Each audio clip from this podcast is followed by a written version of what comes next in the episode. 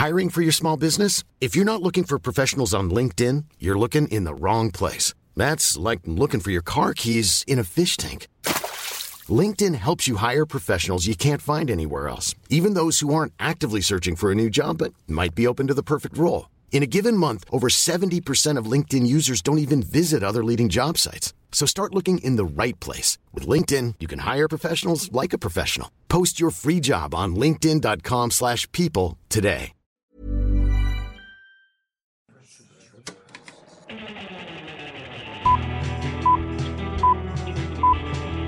Saca el fanboy que tienes dentro.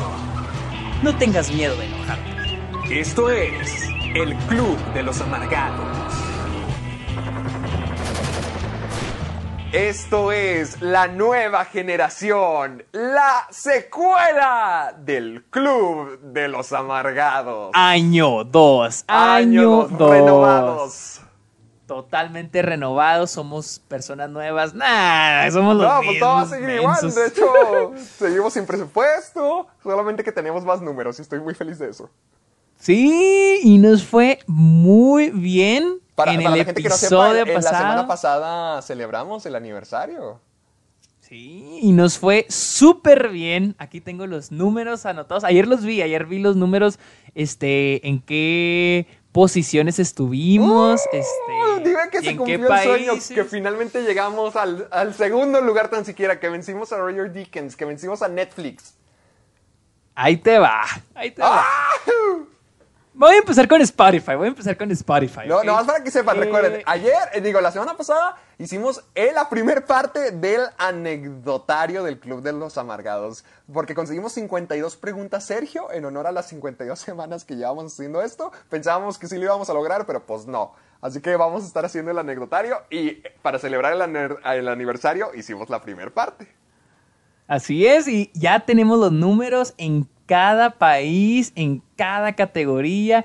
Mira, en Spotify, en, al parecer, está muy chistoso porque fue el anecdotario, no hablamos Bueno, nada de noticias, pero no, todo lo contrario, o sea, fue el anecdotario, no hablamos nada de noticias, pero subimos en, la categoría de noticias demasiado, o sea, de que en Perú, mira, por ejemplo, en Panamá, Nicaragua, Nicaragua Guatemala, El Salvador, ¡A la Ecuador, estuvimos en octavo lugar en noticias. ¿Y antes en, en dónde Perú, estábamos? ¿Que no estábamos en tercer lugar? Ah, no, espera, ¿dónde está? No, no, Ah, no, pero estábamos en- 30, en- ¿verdad?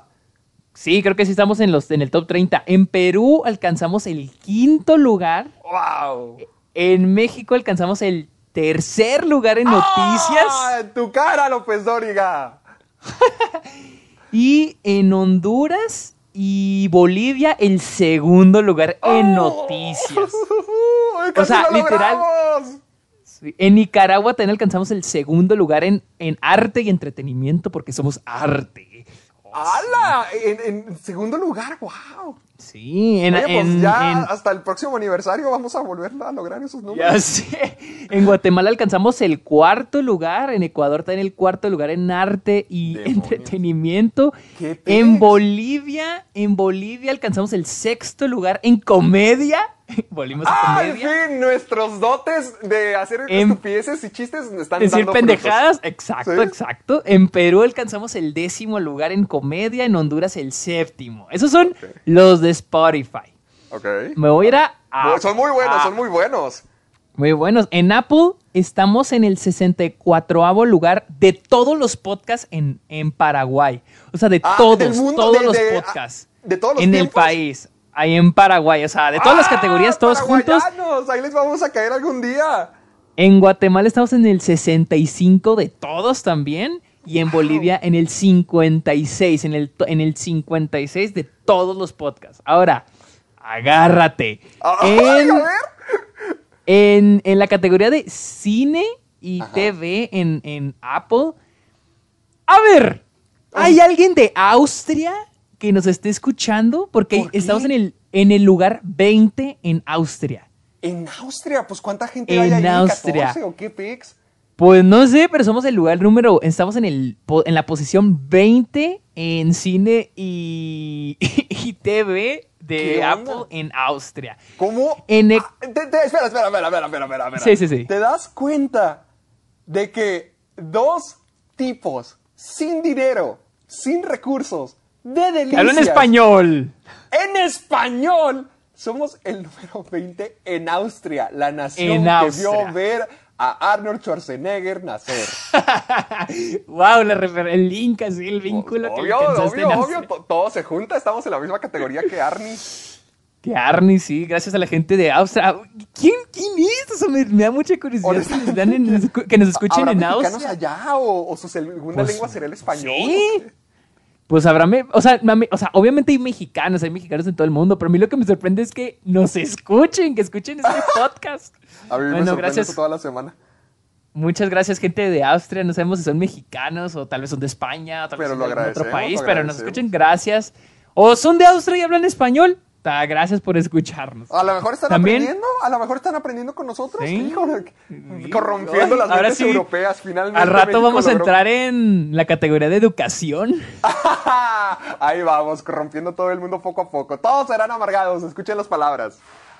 Espera, y todo no acabo, ¿eh? Estamos A en ver, el lugar dale. 19 en Ecuador, alcanzamos el 10 en Chile, en Venezuela alcanzamos el lugar 7, en El Salvador y? Perú alcanzamos el quinto lugar, en Bolivia, No. Colombia, Honduras y México el segundo lugar y en Costa Rica, Paraguay y. Guatemala alcanzamos el primer lugar la semana pasada. Así que ¡Qué Costa Rica, pex! Guatemala, Paraguay. Pero, o sea, Gracias. primer lugar en general de podcasts. No, no, ese es en, la categoría de cine y, y Ah, TV. yo- No, no te me quieras comer el mundo, No, pues yo dije, holy shit, fuimos los más populares. Pero el- ya subir. alcanza, pero al menos ya alcanzamos el primer lugar en nuestra categoría. Ah, Oye, honestamente, que estemos en el top 10 y top 5 de tantos países, tantas ciudades de cine, no manches, o sea, holy shit, el Club de los Amargados funcionó. Sí, no fue, no fue un fracaso como creíamos que iba a ser. No, y, y ¿sabes? Lo, lo más maravilloso, como creí que era maldito, lo más maravilloso es que la magia continúa, es como esos romances de que pasan años, años y dices, ay, aún tendremos el toque, aún habrá ese chispa, y si la hay, si hubiéramos empezado a grabar desde que tuvimos nuestra llamada, de ahorita que comenzamos a, a platicar por WhatsApp, ya tendríamos medio programa grabado. De hecho, sí. De hecho, ya veremos 40 minutos más. Esto es como sin- ya una hora. Llevamos 8 minutos platicando y llevamos 30 minutos en la llamada antes de comenzar con esto. O sea, la llama entre Sergio y yo sigue ahí, para que no se preocupen. La llama. La llama Wow, en la serio, no, amistad. no, chis- la amistad. Ay, ay, Luisa, ¿cómo se pone celosa? Oye, No no, manches, me pongo bien, bien asombrado, no puedo creer que seamos tan alto en tantos lugares. O sea, en Y ahora que lo decías, espero-. Yo espero que no, nos ter- no terminemos como los Simpson, que después todo el después vayan perdiendo el toque. Ay, espérate, apenas llevamos un año, da- dame 31 tempodas y luego hablamos de eso. En 20 años eh, retocamos el tema de los Simpson. Sí, por favor, cuando, seguimos aquí echándole porquería a Netflix y ahí peleándonos con el fantasma robot de Robert Dickens. De Roger Dickens. ¿El, el fantasma robot? Sí, ¿Dijiste? es el futuro y ya está muy viejo. Ah, el futuro es ahora, viejo. Ah, por cierto, por cierto. Te voy te- les voy a dar dos recomendaciones. Eh, Una, un deslinde rápido. Eh, ahorita que he estado viendo mucho Amazon Prime y ya me vi toda la temporada de The Voice y también he estado viendo Malcolm por otra vez. Y estoy considerando hacerlo un, un ritual anual. Verme todo Malcolm cada año. Ay, es que la vez que ay, la otra vez que fui a Delicias y me puse a ver Malcolm. Ay, qué ¿No lo tienen es. O sea, sí lo tienen, pero está en inglés. No en ninguna parte Ah, lo consigues no- no en, es lo en mismo, español. no es lo mismo. Sí, no es lo mismo. O sea, yo he oído mucha gente que dice que en inglés, o sea, que en inglés está muy bueno, pero pues yo estoy acostumbrado a escucharlo en español y me gusta mucho. Entonces, o sea, que lo puedes encontrar en YouTube, pero la otra vez que lo vi dije, ay, qué bonito se ve en alta definición Sí. y se oye muy sí, bien. sí. Sí, y es que honestamente, lo- la desventaja de escucharlo en español es que para eso de la quinta temporada cambian muchas voces y ya, ya Ah, no son las mismas. Por ejemplo, le cambiaron Sí, la voz sí. a Francis, le cambiaron la voz a Lois, y ya es de- a, a Reese también se la cambiaron. A y le Reese, pusieron ajá. una voz De hecho- así. Pues es que la voz de Reese es la de Dewey de las primeras temporadas. Ah, Sí, correctamente, pero no me encantó la voz que le, que le terminaban poniendo. Sí, no, es la- la gran desventaja, que ya en inglés, pues como quiera, siempre los conoces así, pero hijo, los mexicanismos, las tra- la, la traducción, el doblaje, ay, ya, ya estamos haciendo un parte 2 de Malcolm. Ya sé, ya estamos empezando a hablar de Malcolm otra vez. ¿Ese nos fue bien o nos fue mal?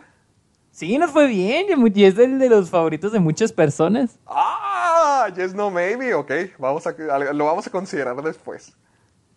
Sí, una segunda parte de Malcolm. No, pero eh, honestamente- jugo. sí, todavía le podemos ex- exprimir más, como Disney. La vamos a como Canal 5. Como Canal 5. sí, es cierto.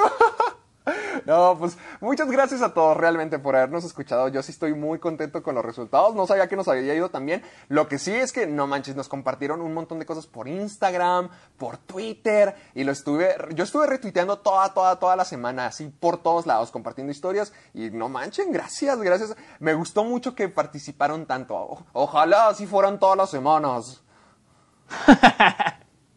Ojalá recibamos el mismo amor siempre. No, sí siento Sí. que siempre nos dan amor. No, no. Es que yo siento- hijo, el vendidote. No, yo sí, los amo. A mí no me pagan. ¿A qué? ¿No te Es que pagan? siento ¿A mí que, es que siento, es que yo siento que el episodio pasado di- dimos mucho de qué hablar. ¿Qué, qué es la parte que más te hicieron referencias? Yo me, me, me mandaste unos memes bien La de la chica, la de la chica Subway. Chicas, Y oh, luego, sí. Me, me gustó el Mm. de qué macizo cuando estabas hablando de mí. Eh, ah, el de los exponiendo sí. El de. Y luego el de, luego el de, ay, ay, ¿cuál era el de? Cuando dije lo de, eh, yo soy un año menor y él es un año mayor. No Ah, mames, aún no lo supero. sí, es cierto, ya se me había olvidado. Te tiraron mucha cac por eso. Un poco sí, pero lo merezco, la neta lo merezco. Honestamente, sí, qué imbécil. Ay, gracias. Imbécil. No, qué hermoso, qué hermoso. En serio, estoy muy contento. Ya, ¿tú qué dices? ¿Vamos a hacer la segunda parte el- la próxima semana? Yo digo que sí, la, segunda, se- la siguiente semana. A ver, vamos a aventarnos la segunda parte del anecdotario para que estén 17. listos. Otras 17 preguntas, porque eso son- son 52. Recabamos 52 y nos vamos a aventar 17. Creo que van a ser, van a ser tres partes. Tal vez la segunda parte llegue la siguiente semana. Así que estén pendientes. Ay, ojalá lo pudiéramos hacer en persona. Es que siento que, o sea, siempre Ay, nos sale sí, muy es que en persona está programa, más pero padre. En persona está más padre. Es lo bueno. Te voy a decir algo, te voy a, voy a comentar algo. Yo he visto muchos, pro- yo tenía muchos programas que veía antes de la cuarentena, así de que programas tipo el nuestro, pero no podcast, sin- sino programas. Y que ahorita que se tuvieron que cambiar a formato de hacerlo por Zoom, siento que ya perdieron así la chispa. Sobre todo yo veía muchos programas de comedia y los veo batallar, como que ya no les sale, como que ya no hay la química, ya, ya, de que, ay, qué aburrido. Y nosotros, a pesar de que yo sí considero que siempre es más divertido cuando estamos en persona, porque pues nos vemos, interactuamos más, aún así, el Club de los Amargados haciéndolo durante, ponle, 48 semanas a distancia, y o incluyendo hoy, siempre ha sido de calidad. En comedia paraguaya. ganó. Echándose porra solo. Ay, echándonos. ¿Cuál? Hijo, ¿cómo te encanta vender? Echándonos por- Oye, pero yo siento que tenés por el hecho de que desde el inicio siempre fue a distancia y como que estamos conscientes y todo el mundo está consciente de que esto era a distancia. Y, y siento que ya cuando, eh, porque al menos yo siento, yo creo que tú también, que cuando estamos como que ju- juntos, como que te sientes más relajado por el hecho de que, de que no se va a interrumpir la llamada. Sí, o sea, que no falle nomás- nada, que no haya Ajá. perros ladrando. Ajá, exactamente. Y, y cuando, o sea, cuando estamos ahorita, pues, o sea, como que ya estamos acostumbrados a cómo hacerlo. Y yo siento que la gente que apenas se está acostumbrando a hacer las cosas a distancia, pues es más difícil y que se vaya el internet y, y nosotros En ya somos cara, profesionales soquetes. en eso. Empezamos Vaya, desde vaya. abajo. Y mira, Seguimos abajo. arriba en Paraguay. ¡Paraguay! En Guatemala, y Honduras, uy, Costa Oye, ¿y Rica. No, me, no, me- no sé por qué no me marca lo de iVox. eh, me marca solo Spotify y, y, y, y, Apple, Apple Podcast. Ah, ah, Esos son los que- esos forma, son no los creo que no, me no marcan. creo que nos, escuchen mucho en iVox. Sí, no, no, quién sabe quién. Creo que sí, hubo una vez alguien que me dijo que sí nos escuchaba en iBox y, y alguien también puso que nos escuchaba en Google Podcast, pero pues eso no lo registra, solo registra ah, Apple Podcast y Spotify. Oye, pues a lo mejor y ya viene siendo hora de. O sea, con todos esos números y con. Ya me quedó muy claro que mucha gente nos escucha. No sé, a lo mejor ya es hora de hacer lo que tú has estado diciendo durante mucho tiempo. A lo mejor es momento de sacar mercancía. Pues sí. Hasta yo quiero tener mi playera del podcast. yo también la quiero, yo también la quiero. Sí, debemos hacer. Debemos hacer unas. Ay, maldita sea. A lo mejor para Navidad, ¿qué te parece? La sacamos para Navidad. O antes, antes las vamos hay que ir viendo presupuestos, pero, pero bueno, eso es una charla para después. Sí, lo hablamos después. te, no te digo lo que sé del marketing. Ok, entonces, ¿Qué, eh, ah, sigue? ya. No, hemos hecho nada. No, no, no sé. con ustedes, el señor, el hermano del famoso Santiago, ganador del premio. Es el segundo hermano favorito después de Santiago, nuevamente el ganador del premio, Sergio Muñoz. Ay, gracias, oye. Mm. Oye, pues eres el del medio, al menos no estás como Emilio. Pero si yo soy el ¿Cuál de en medio? Yo soy el mayor. No, en favoritismos, en favoritismos. Ah, no, yo soy el favorito. Santi ya ganó, ya, ganó Santi, la celebridad. Dile, no, no, no, no, lo hemos mencionado aquí, ¿verdad? No, creo que no. Es que, ok, para los que no sepan, eh, mi nuevo corto ganó un premio en un festival en Los Ángeles y el premio es Mejor Actor Joven. Y mi hermano de 12 años fue el que ganó el premio a mejor actor joven, sin ninguna experiencia. Así es. Santi sin a 12 años ha superado todo lo que ha hecho Sergio toda su vida. Eh, sí, básicamente. no, pero genuinamente me dio mucha felicidad. Vi que te compartieron en. que te entrevistaron en el diario de Delicias. En el Heraldo, no, en estatal, en Chihuahua, ay, qué pena. Qué pena.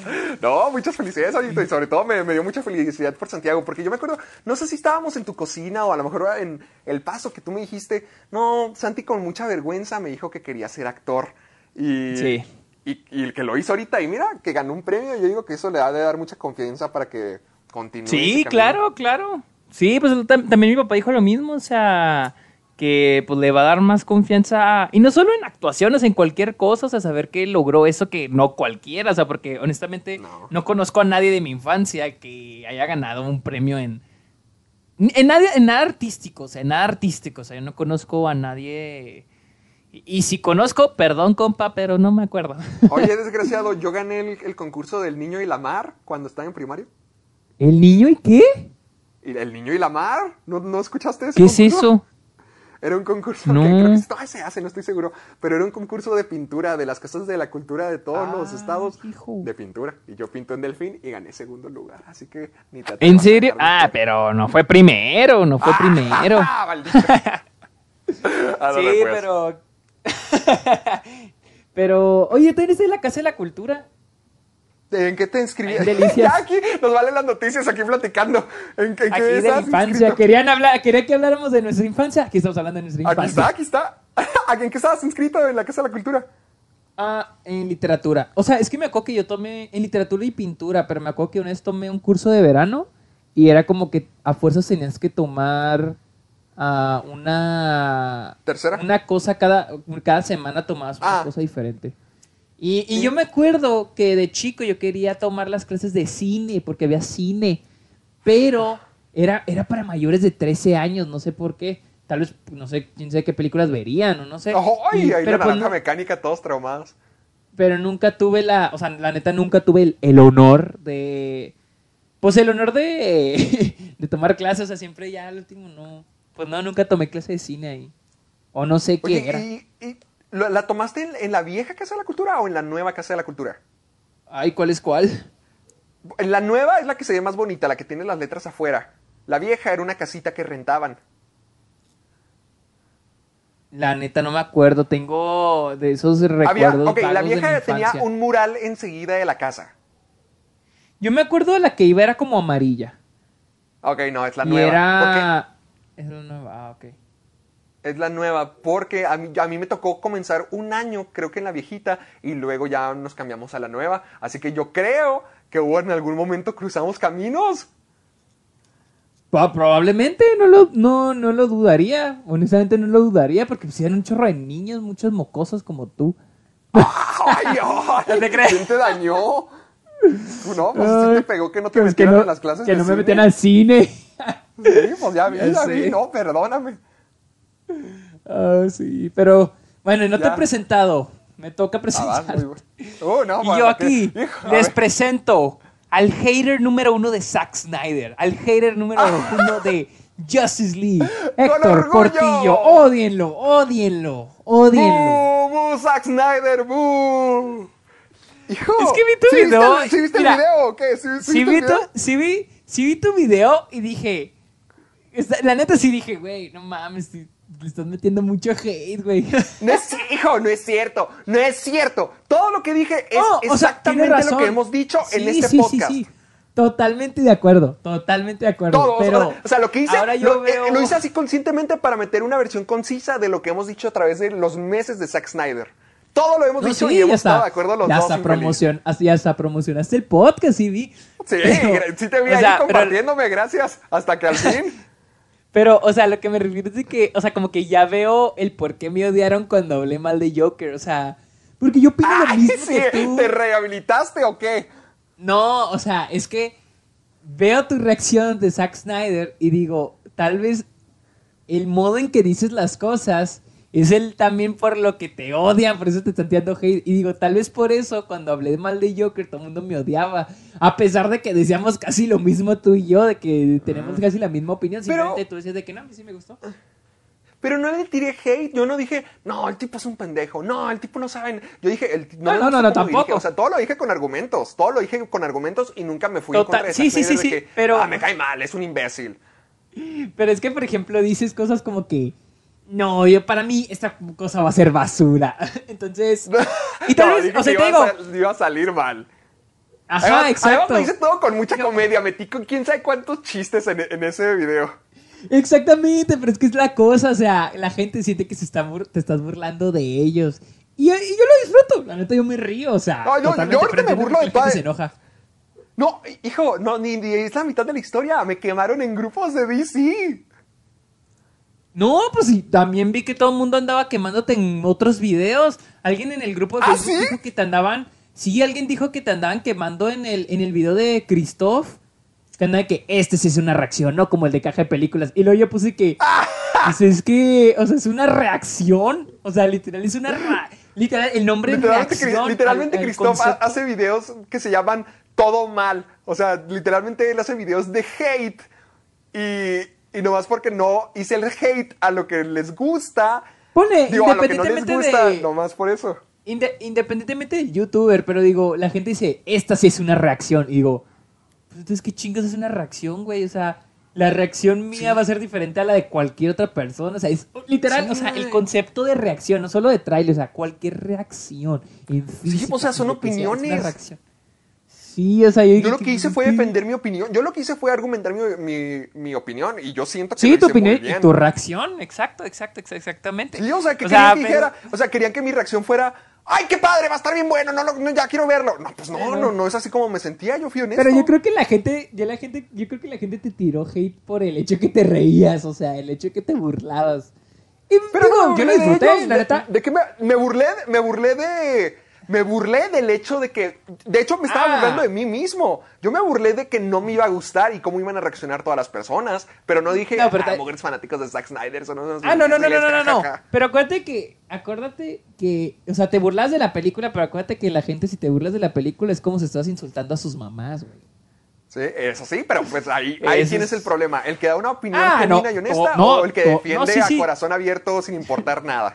No, no, totalmente de acuerdo. O sea, sí, o sea, ya acá quien agarra, pero te digo, ya entiendo, ya me veo a mí mismo, digo, ah, por eso la gente, digo, aunque yo sí los insulté, pero... Sí, tú, tú les dijiste, no, son unos pendejos.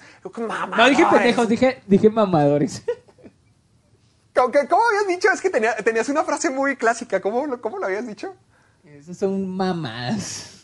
No, sí, puras mamadas. Puras mamás, puras mamás. Esa es mi frase. Yo, ni una grosería, ni un solo insulto y de que, ay, este tipo hater, nah, solamente es gente que no sabe tolerar que ah, existen diferentes Ah, opiniones. sí, eso sí. Sí, totalmente de acuerdo, sí, total, totalmente de Sí, acuerdo. honestamente Yo- la yo gente que me tiraba hate por Twitter, vino un frío de gente que me tiró hate por Twitter y me metí a esos perfiles y que tenían como banner la Liga de la Justicia. Sí, el sí, sí, sí, Zack sí. Snyder, Justice League Cut. O sea, era como que, ay, por Dios. Sí, sí, no, te entiendo completamente. Yo sí, la neta, no pienso, o sea, a diferencia de ti, no digo, "Ay, se me queda estar mala. Simplemente digo, o sea, tal vez me estoy contradiciendo a mí mismo, pero simplemente digo, parece visualmente Batman contra Superman.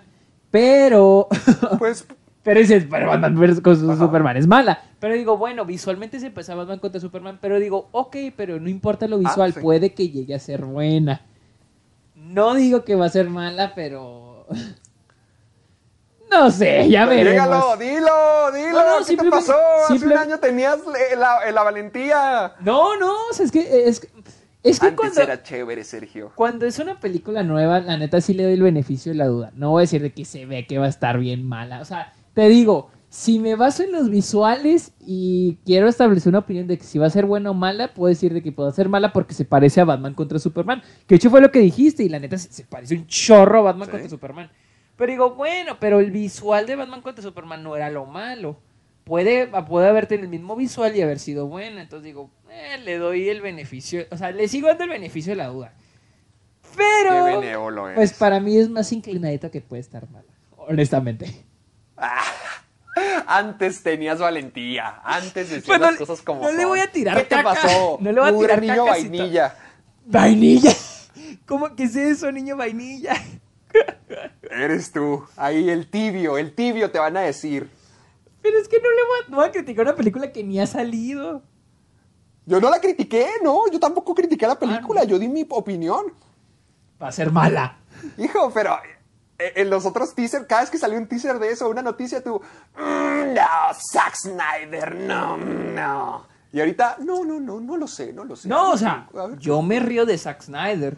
Pero pues, y me puedo re- y me río de la película también, pero no digo de que, y me río de los fans, y me río de la película, y me río de, de Zack Snyder, y me río de la esperanza que tengan de que va a ser buena, pero no he dicho de que, ay, va a ser mala, o sea, pues si es buena, hay gente que dice, Yo no sé, hay, hay gente que me ha dicho, te mueres porque, ah, no, dijo, le ardió a Héctor y a ti que el sí lanzaron el Snyder, Cut". Y dije, que, pero es que, ¿por qué me va a arder? O sea, ni me van a Sí, pagar. o sea, pues salió. Ajá, o sea, no me van a pagar por criticarla, no me van a pagar porque no va a salir, tampoco me van a pagar porque salga, o sea, me, De o hecho, sea, a mí, me me, da van a pagar por criticarla. Yo Ah, feliz ajá. de que salga. Ah, exactamente, o sea, y al menos a mí me da igual, o sea, es más, me divierte Honestamente, a mí más. también me da igual. Es más, y si es mala, me voy a reír de ustedes, o sea, no, o sea, digo, no me afecta en lo absoluto de que, es más, y si es buena la película, bien, a mí no me afecta si es buena, al contrario, pues la voy a ver y la voy a disfrutar si es buena, ¿no?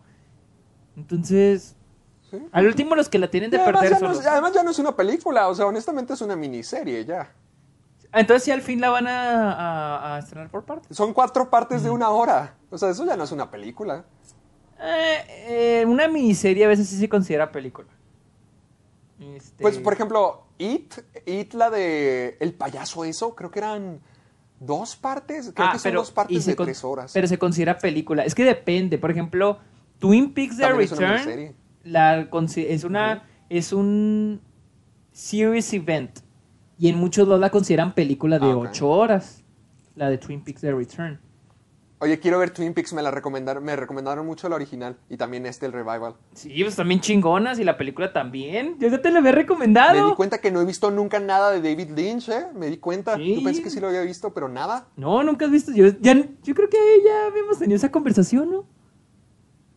No sé. Sí, lo de que no- Ya sabes que siempre nos repetimos. Sí, ya sé, todo lo repetimos.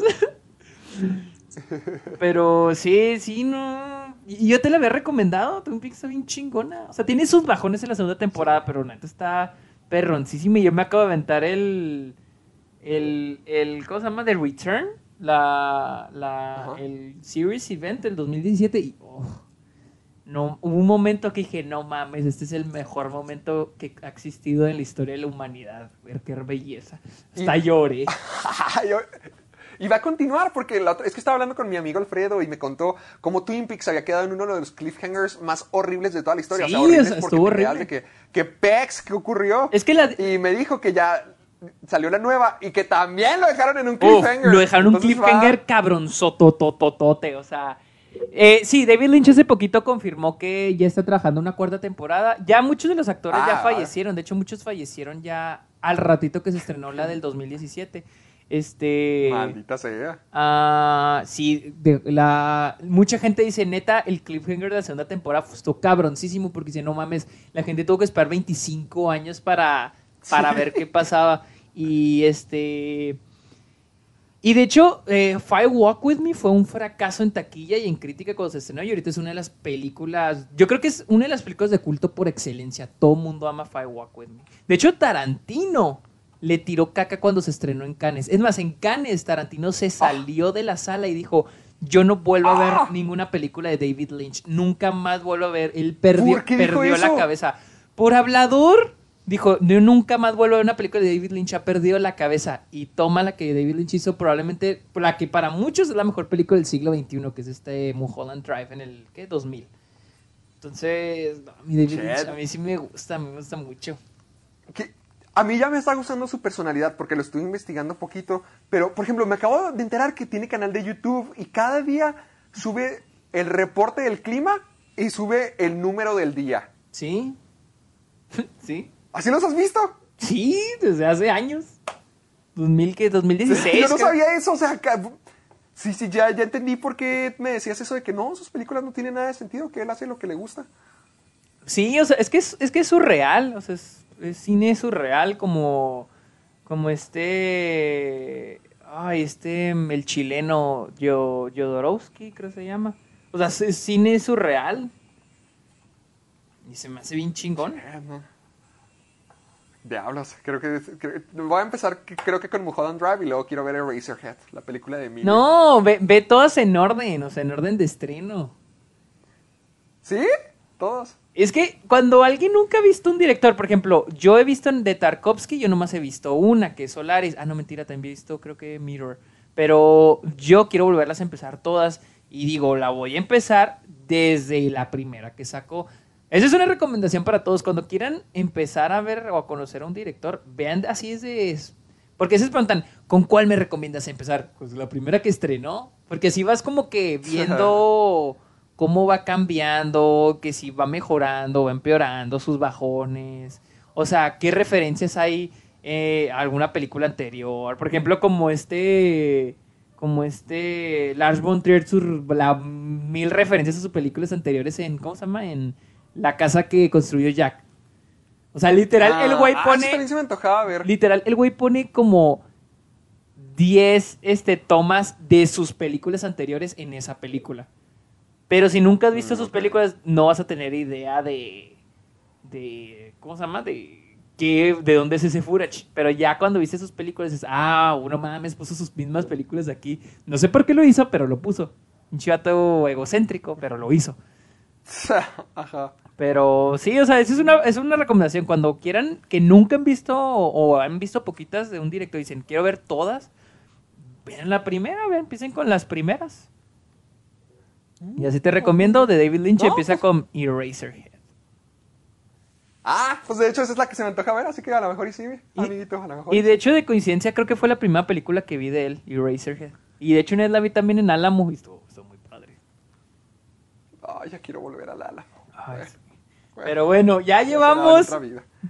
otra vida. ¿Cuánto llevamos? Casi 40 minutos y no hemos comenzado. Vamos a darle, vamos a darle con las noticias. Este, nos pueden encontrar, que nos queda una hora, porque Rápido. siempre vamos a terminar a las dos horas. nos pueden encontrar en Spotify, iTunes, iBox y no sé en dónde miles de plataformas más. Ahí nos pueden ver. Ah, Les sí. digo, nos pueden escuchar, porque ya vi que hicieron un meme de que nosotros que decimos que ahí nos pueden ver, ahí nos pueden escuchar. ahí nos Ah, pueden- sí, decimos eso, nunca lo he notado. Yo creo que sí, ahora que lo dije. Sí, yo, yo sí lo he notado algunas veces que yo digo, ahí nos pueden ver o ahí nos pueden, sí, nos pueden ver.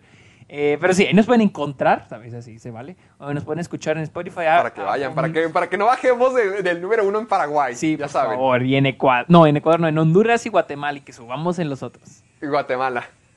Sí, por favor, para que sigan escuchándonos. No, no importa si no es el aniversario. Siempre hay calidad de, de, siem- de- de- de- de siempre.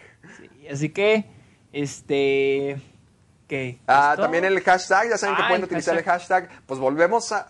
Volvemos al normal, al Soy Amargado, hashtag Soy Amargado, para que nos compartan todo lo que opinen, todo lo que quieran decirnos a Sergio o a mí, lo que nos quieran eh, compartir de dibujos, de videos, de eh, comentarios, sugerencias, todo, todo, todo lo que ustedes quieran que nosotros veamos y que también los podamos compartir semana tras semana a través de nuestras redes sociales. ¿Deberíamos de decirlas ya o nos esperamos hasta el final? Porque Mm, ¿Podemos decirlas ya? ¿Sientes que sí? ¿Podemos decirlas ya? Ok, sí, eh, tus redes, amiguito. Estoy en Twitter e Instagram como arroba el Sergio Muñoz. Muñoz, no co- con N, no sin ñ, porque los gringos no tienen, no tienen ñ, así que arroba el Sergio Muñoz. ¿Tú, Héctor? Ajá. A mí me pueden encontrar Caja de Películas. Ah, bueno, en redes, eh, Twitter y Facebook, Caja de Películas. YouTube, Caja de Películas. Instagram, TikTok. Soy Héctor Portillo. Así que para que vayan, nos compartan. Cállese. Cállese. Tengo 1200 seguidores y sin un solo TikTok. ¡Wow! Para que veas. Pero para que vayan, nos sigan y ahí nos puedan estar compartiendo sus opiniones, sus comentarios, para poder estar ahí compartiéndolos a través de toda la semana y ver qué es lo que a ustedes les gusta escuchar, qué es lo que opinan, algún meme, qué es lo que les da risa. Por favor, todos enséñanoslo para poder mostrárselos al mundo. Ahora sí, amiguito, a los 40 minutos de comenzar esto, llévame lejos. Pues bueno, empezamos con una muy triste noticia. Puras traje, hijo, ¿por qué Eh, siempre comenzamos pues- así los así empezamos y terminamos los programas siempre? Falleció Chadwick Boseman, el protagonista de Black Black, Panther. Panther. Eh, cu- ¿Cuándo fue esto? El, fue Antier, el creo. ¿Viernes? ¿El viernes o el sábado? Creo que fue el... oh, habrá sido sá- sábado, se me hace que fue. Fue el 28, que es... No, el viernes. Ah, Fue el pues, viernes en la noche, de hecho, porque yo, yo estaba viendo una película y Luisa me mandó, Chadwick Boseman falleció. Y dijo, tenía cáncer. Y yo dije, no mames. Ya me metí en Twitter y pues sí, ya estaba tronando todas las redes sociales. A mí honestamente sí me... ah, Igual me, me enteré de la misma manera porque ese día estuve ocupado todo, todo el santo día y no chequé redes. Entonces nomás cuando ya estaba regresando a mi casa veo imágenes de Chadwick Boseman y como que, pues qué pex. Y ya me meto a la casa y veo de que falleció. Digo, ¿qué? O sea, ¿cómo? ¿Qué, qué ocurrió? Sí, al parecer tenía cáncer de colon. Llevaba cuatro años, desde el 2016, con, con cáncer. Luchando contra eso. Este, y desde 2016 hizo Dioses de Egipto a Civil War, que fue su primera aparición como, Guau, ok. como Chala. O sea, ya, ya tenía Este, cáncer cuando ah, lo integraron a Sí. este mundo.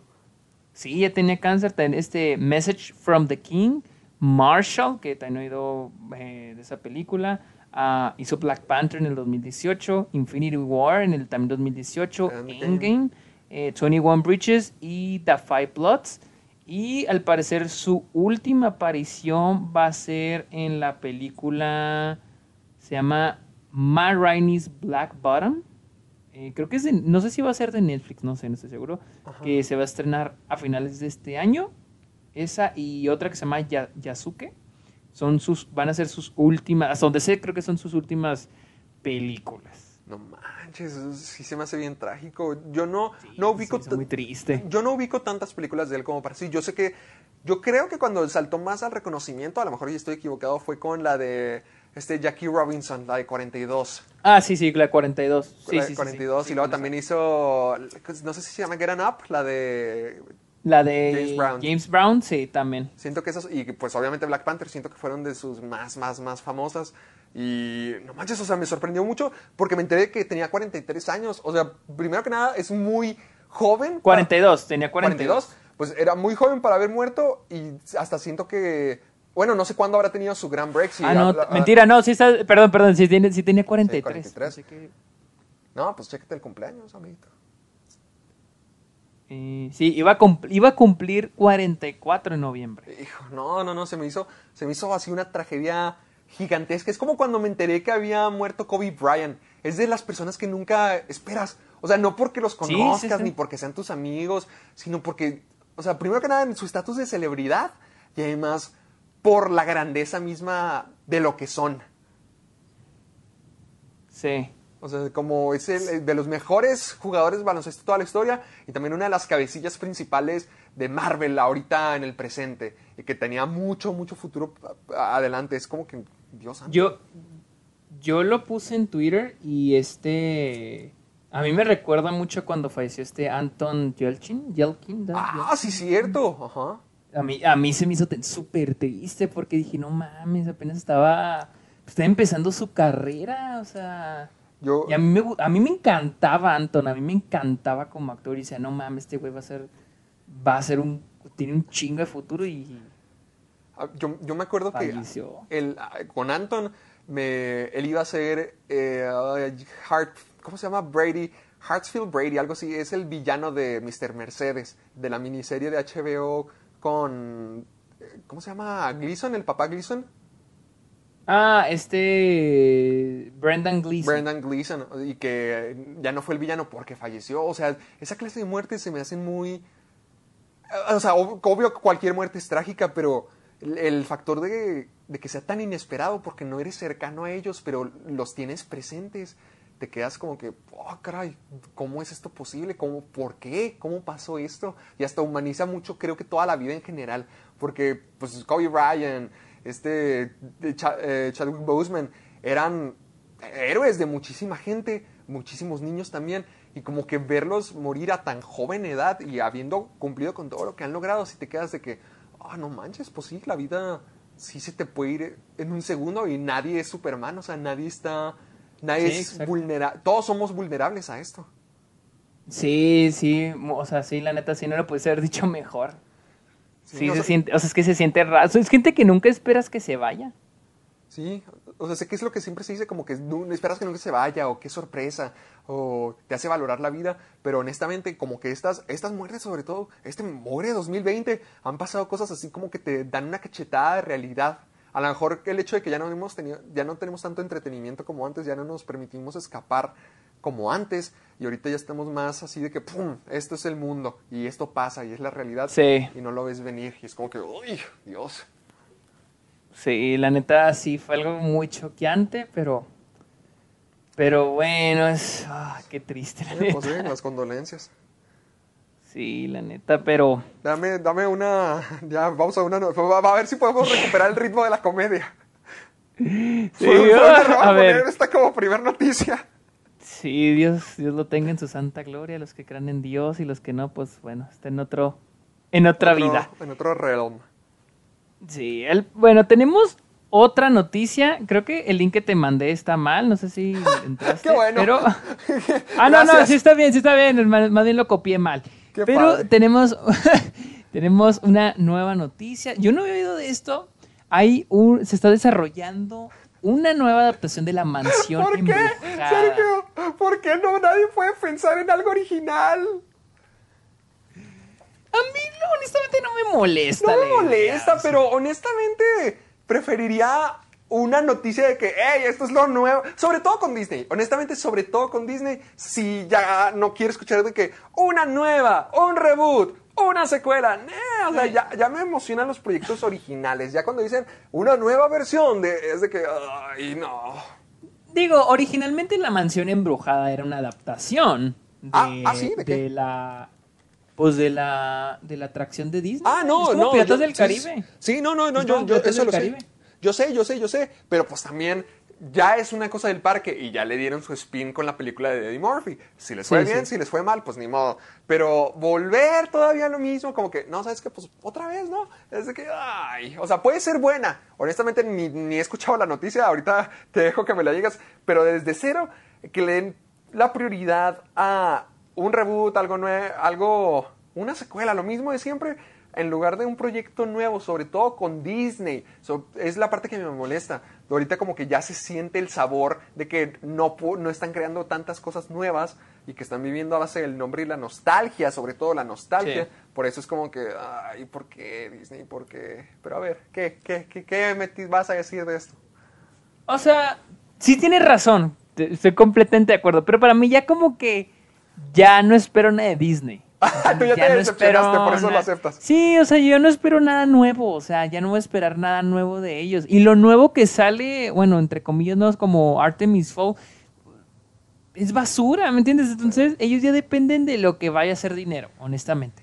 De Marvel, Star Wars, Es que, los ajá, yo siento que tienen esa mentalidad más de ser el monopolio gigantesco en el que se han estado convirtiendo en lugar de ser lugar donde los sueños se hacen realidad y hay cosas artísticas y magia. Sí, ajá, o sea, y, y, o sea, te- por eso te digo, ya a mí como que ya me da igual. La neta me da igual ya lo que Disney haga y digo, la neta yo sí vería, la neta yo creo que sería algo que sí me llamaría la atención, ver una nueva adaptación de La Mansión Embrujada. Porque a mí me gusta mucho la atracción en, en Disneyland. Y, y digo, ah, pues estaría, está muy padre, ya hay una película, pero igual se puede hacer otra cosa, otra idea con la mansión embrujada. Pero te digo, tienes, tienes toda la razón, la neta, pero como yo ya no espero nada y es como que, bueno, pues si esto van a ofrecer, pues ojalá, Porque ojalá sea sí bueno. me llama la atención. Ajá, o sea, ya lo es poco como que, no, ofrecen, pues órale, denle. A ver, ya, ya te rendiste. sí, o sea, lo poco que ofrecen, digo, bueno, pues está bien, no hay Pe- problema. pero no hay ningún detalle de que como quién la va a hacer o qué va a pasar. Hasta ahorita se cree que la va a realizar este el escritor, la escritora Katie Dipple, que es la escritora de Ghostbusters. No ¿Cuál? sé cuál Ghostbusters. Ah, quiero que, creo que no la, la Ghostbusters que, que nos gustaría. Eh, deja ver. Eh, Katie Dipple. Probablemente. Sí. Ghostbusters, la, la, la del 2016. Maldita pero sea. pues también. Ah, es, es que ella es actriz. No, no sabía. Pues es- escribió The Heat, Ghostbusters, Snatch. eh, Uh, pues, bueno, no tiene buen, muy- no tiene muy buen este, No, pues ves, lo que digo, ves lo que digo. Sí, no. Ya olvidemos todo lo que dije. y, y los productores, los que están detrás de en producción, son este los productores Jonathan Eric y Dan Lin, que son los productores de Sherlock Holmes, It y la franquicia de Lego. Espera, ¿cuál fue la, este- segunda que dijiste? Ah, Sherlock Holmes, It, Lego. It. Ah, It. Era It. Ok. It. Este, ellos son los productores. Eh, creo que hasta ahorita no hay, no hay un director eh, designado, pero son, hasta ahorita se sabe quién es la escritora y los productores. Ah, ya que ahora sé quién es la escritora, ya. Sí, ya estoy... estoy- Ah, a ver, sí, escri- ya, ha escrito The Heat, Cazafantasmas, eh, eh, escribió algunos episodios de, de Parks and Recreation, pero nah. Sí, pero ¿cuáles? Sí, exactamente. ¿Cuáles habrán sido? Y dices, no, ¿quién, quién sabe? Honestamente, yo no, no tengo nada más que agregar. y Sigo concordando con lo que dije al comienzo de esta nota. ¿Por qué? Como diría nuestro amigo Sí. Kenan. ¿Por qué? bueno, vamos a la- al, al siguiente, vamos a la siguiente mejor- noticia. mejor. Hablemos de la que nos gusta hablar cada semana. Tenet. Claro, ya era momento, ya nos estábamos tardando. Pues Tenet, como sabrán, todavía no se estrena en Estados Unidos ni en México, pero ya se estrenó en 41 territorios del mundo. Creo que sí son. Sí, 41 ¿En dónde mercados. se- ¿En dónde se estrenado? ¿En China y cositas así? Eh, China no. Se estrenó en Canadá, se estrenó en este, creo que Corea, en Singapur. Y la película ya hizo 53 millones de dólares. Lo cual eh, se puede decir que es bueno. La neta sí le está yendo bien. De hecho, hizo 2 millones de dólares más. De lo que- esperado. Hizo 2 millones de dólares más que Dunkirk. ¡Ah! ah, ¡Ay! Y, o sea, sin estrenarse en Estados Unidos ni en China. Sin, y, y sin, exacto, sin China y sin Estados Unidos, que son mercados muy Sí, pues, los grandes. principales. Entonces, eso es, honestamente, eso es bueno. Eso es bueno, eso es bueno para... Hay que tomar en cuenta que también Dunkirk costó la mitad. O sea. Tenet creo que costó 120 millones y Dunkirk costó 100. Entonces, eh, esperemos que... Pero toda falta Estados Unidos y, Y China. China, no Entonces, hay, hay que ver cómo, cómo le va. Pero pues 53 millones para Warner yo creo que ya es un respiro. Honestamente, yo creo que ya es un respiro y más porque Pues porque estamos pasando, Dunkirk no pasó por una pandemia, no pasó por reestrenos, no pasó por un lanzamiento limitado. Ya, Entonces, ándale, honestamente, esta es la primera bueno. película como que, o sea, todavía no está acá en, en los mercados principales, pero sí es como la primera película nueva que nos regresa a la experiencia de ir al cine y es lo que a mí siempre me preocupó, como que, oye, ¿qué va, ¿cómo va a reaccionar la gente? Todavía me lo pregunto porque pues es diferente cómo está la pandemia aquí que allá, así que todavía queda la duda de saber qué va a pasar cuando se estrene ya en Estados Unidos, pero genuinamente esto sí me, sí me sorprendió de que la Sí. gente pues sí, sí está dispuesta ya, ya a lanzarse al cine. Sí, al parecer sí. Este Tenet se va a estrenar. Se estrena este viernes aquí en Estados Unidos. Hoy va a haber un early access y voy a ir a verla. Te voy a caer. Bueno, ahorita, ahorita le están escuchando. Ahorita lo estamos grabando en lunes. Es decir, que ahorita, en este momento que lo están escuchando, que es martes. ¡Cállese ya! la vi, Y. No, ¿para qué? no, tú no vas a ir a ningún lado si no pu- publicas este episodio hoy. Te vas a tener que cambiar el para mañana. No lo puedo publicar hoy porque ya se nos acabó la capacidad en el. En el ¿Cómo se llama? ¡Ay, En sí es cierto! Sí, lo toca. ah, Ni modo.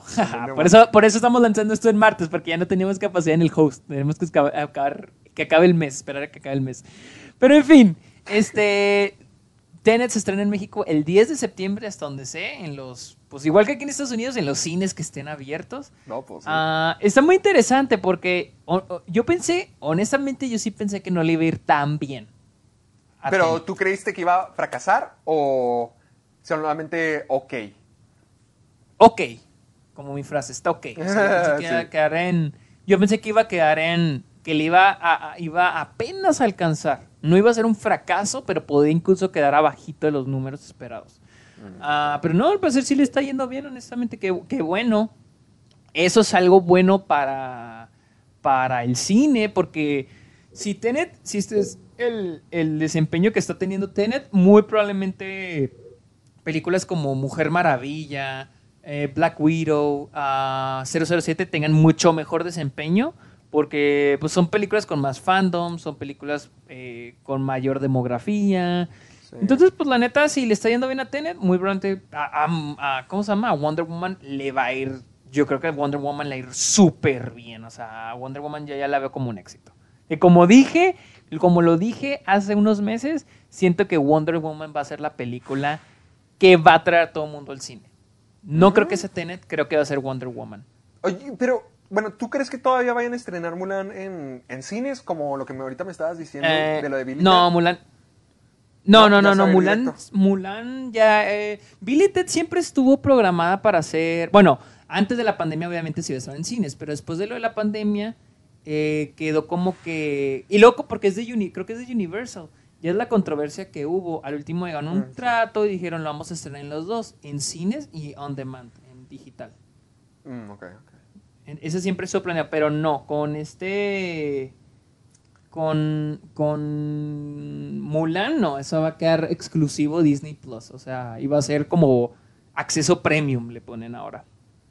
Ay, ok. No, pues. Pues está bien. Sí. Disfrútala bastante, infeliz. No, yo no voy a ver Mulan. No, No, 30 no, Tenet, Mulan. Tenet, Tenet, Tenet. Ah, sí, sí. Yo te cuento cómo esto. No, ahorita al rato te caigo, no te apures y las voy a ver. Uh, ok, aquí te espero. Pero, hablando, ya ves, ay, disculpa, eh, tápate los oídos que te va a doler esto porque ya es que no te gusta oír adaptaciones y reboots No, ya y estoy harto, ya, chinga. ya, ya me volví Bueno, pues viene una nueva adaptación de Resident Evil a las, desde las manos de Netflix. Ah, Netflix. Vamos a ver puro sexo y adolescentes. Pues sí, ¿qué, qué opinas? Va a estar. A ver, va, dame, ay, dame va a ser. dame los detalles porque ¿Va a ser? ah, yo vi yo vi de dos sopas. Yo, tú- yo quiero que tú me des la, la verdadera. Yo vi una noticia que decía que iba a ser una, una adaptación fiel y otra que iba a ser una adaptación totalmente diferente, que tiene que ver con hijas de los personajes y quién sabe qué. ¿Cuál es la correcta? Oh, no sé. Sé que esta, esta, esta serie va a estar producida por Andrew Dabb, que es el showrunner y productor ejecutivo de Supernatural. No, ya valió. Yo nunca, eso. yo nunca la he visto. Así que. Siento que este, Super- Supernatural ya se acabó o sigue. Creo que creo que ahorita está detenida, creo que se estrenó, Dios. santo. creo, o sea, por lo que he leído, Dios creo que se estrenó la primera parte de la última temporada, porque la segunda parte no está terminada por el coronavirus, porque no alcanzaron a, a- A a la postproducción de... No, no, la postproducción, editarla y todo Ah, eso. ok, ok, ok. Pero- y sé, creo que la, pri- la primera parte de la última temporada ya se estrenó, se va a estrenar. Y la segunda no sé si llega a finales del año o el siguiente año. No sé, la verdad. Dios santo, 15 malditos años haciendo esto. Según yo, mira, te lo voy a poner así. Yo cuando estaba estudiando en El Paso, se, se estrenó la décima temporada y yo ya escuchaba que mucha gente había dicho como que no, ya, ya fue mucho. Así que que todavía siga con esto, quién sabe cómo, cómo esté, quién sabe cuál sea la calidad de ahorita. Sé que al comienzo era muy buena, pero ahorita ni idea cómo esté. Mira, este. ah, ah, ya vi. Ya, Ya. ya, ya, con eso lo Mira, ya, te ya. voy a, voy a traducir más o menos de qué se va a tratar. Eh, se llama en la primera línea temporal, o sea, timeline, que me imagino que la historia. Dos hermanas de 14 años, Jade. ¿Qué te dije? Wes- ¿Qué te dije? Tiene que tener adolescentes sí o sí, porque si no, no es de Netflix. se si no, no lo mudan hacen. se mudan a la nueva Raccoon City eh, una ciudad manufacturera eh, con eh, fábricas y la chingada Ah, Eso dice el guion. force on them right as, ah, sí, algo de adolescentes sí no, gracias Eh, por tiene la que estar ahí. Ah, y el más tiempo y lo es que no sé cómo el mayor tiempo que tiempo O que sea, pasan la- ahí Jade y Billy Wesker, que al parecer son las hijas de, ah, eh, de Wesker, se van a mudar a la Ya, nueva- ya. Ajá, y, y mientras más pasen tiempo ahí, más se van a dar cuenta de secretos oscuros que acechan al pueblo, secretos que quieren destruir al mundo. Literal, esto es lo que dice. Literal, Ah, ah, o sea- o sea creo que he leído esto en un o- montón. O, o sea, Wesker está vivo aquí. ¿Quién es Wesker? La neta nunca he jugado Resident Evil. Ah, ah, ok. Es, es el villano principal de Resident Evil, pero su papel se acabó en el 5. Entonces, por eso me sorprende que aquí toda... O sea, no... no entonces, no, no, no, es, no, están, no están siguiendo el juego, están haciendo lo que les plazca. Sí, lo, lo que... pero como dijiste, probablemente son las hijas de él. Sí, sí, sí. Son... Sí. Y se Entonces están sí es dando la cuenta que de habías que su dicho. papá tiene secretos oscuros. Que Wesker, Albert Wesker tiene secretos oscuros. Ajá, y luego, ¿cuál es Sí. que en la second timeline que... ¿Hay una second timeline? ¡Oh, ya vi una second timeline! No mames, otra segunda historia. Pues Oh, sí. eh. Oh, o sea, pero eh, creo que el second timeline es como que el setting. Porque dice, después de una década en el futuro, Ah. hay menos de 15 millones de personas en, el, en la Tierra. Sí. Y más de 6 billones, Billones. billones de monstruos. Gente y animales infectados ah, con el virus T. Sí, sí, ahora estoy todo Jade, bien. ahora... Oh, ok. Jade, ahora 30, este, tiene que sobrevivir en el nuevo mundo, mientras que los secretos de su pasado, acerca de su hermana, su papá, acerca de ella misma, siguen persiguiéndola. Oh, ok, ya. Entonces Ah, tú ya, se... ya valió queso. No, ya, ya, ya valió entendí. queso. Entonces la imagen que estaba saliendo en redes era real, la que hice de Welcome to New City. La del guion. Ah, no sé. ¿No la no, no, no sé, no sé, no sé, no sé de qué me hablas. Lo- ah, Es que salió Se- una se- imagen del guion donde así estaba eh, escrito el título y toda la cosa y salía eso, pero yo pensé que era alguien troleándome. Yo quería que No. fuera alguien troleándome. Al- al par- no, es que al parecer son dos timelines en, o sea, si vemos la serie, mientras vemos la serie, creo que van a ser como que una timeline es, una historia es, un arco, ar- un arco argumentativo o narrativo va a ser cuando están chicas y luego otro cuando ya están grandes. O sea, como que se va a ir intercalando. Sé que he visto esto antes, debe haber más películas y series, pero no me acuerdo, no sé, me, no me, no me recuerdo, ¿Series así? O películas que... Yo, eh, Ar- como que Arrow sí. así era en un comienzo, era primero ver a Oliver Queen ya de regreso después de los cinco años en la isla y ver los cinco años en la isla de Oliver.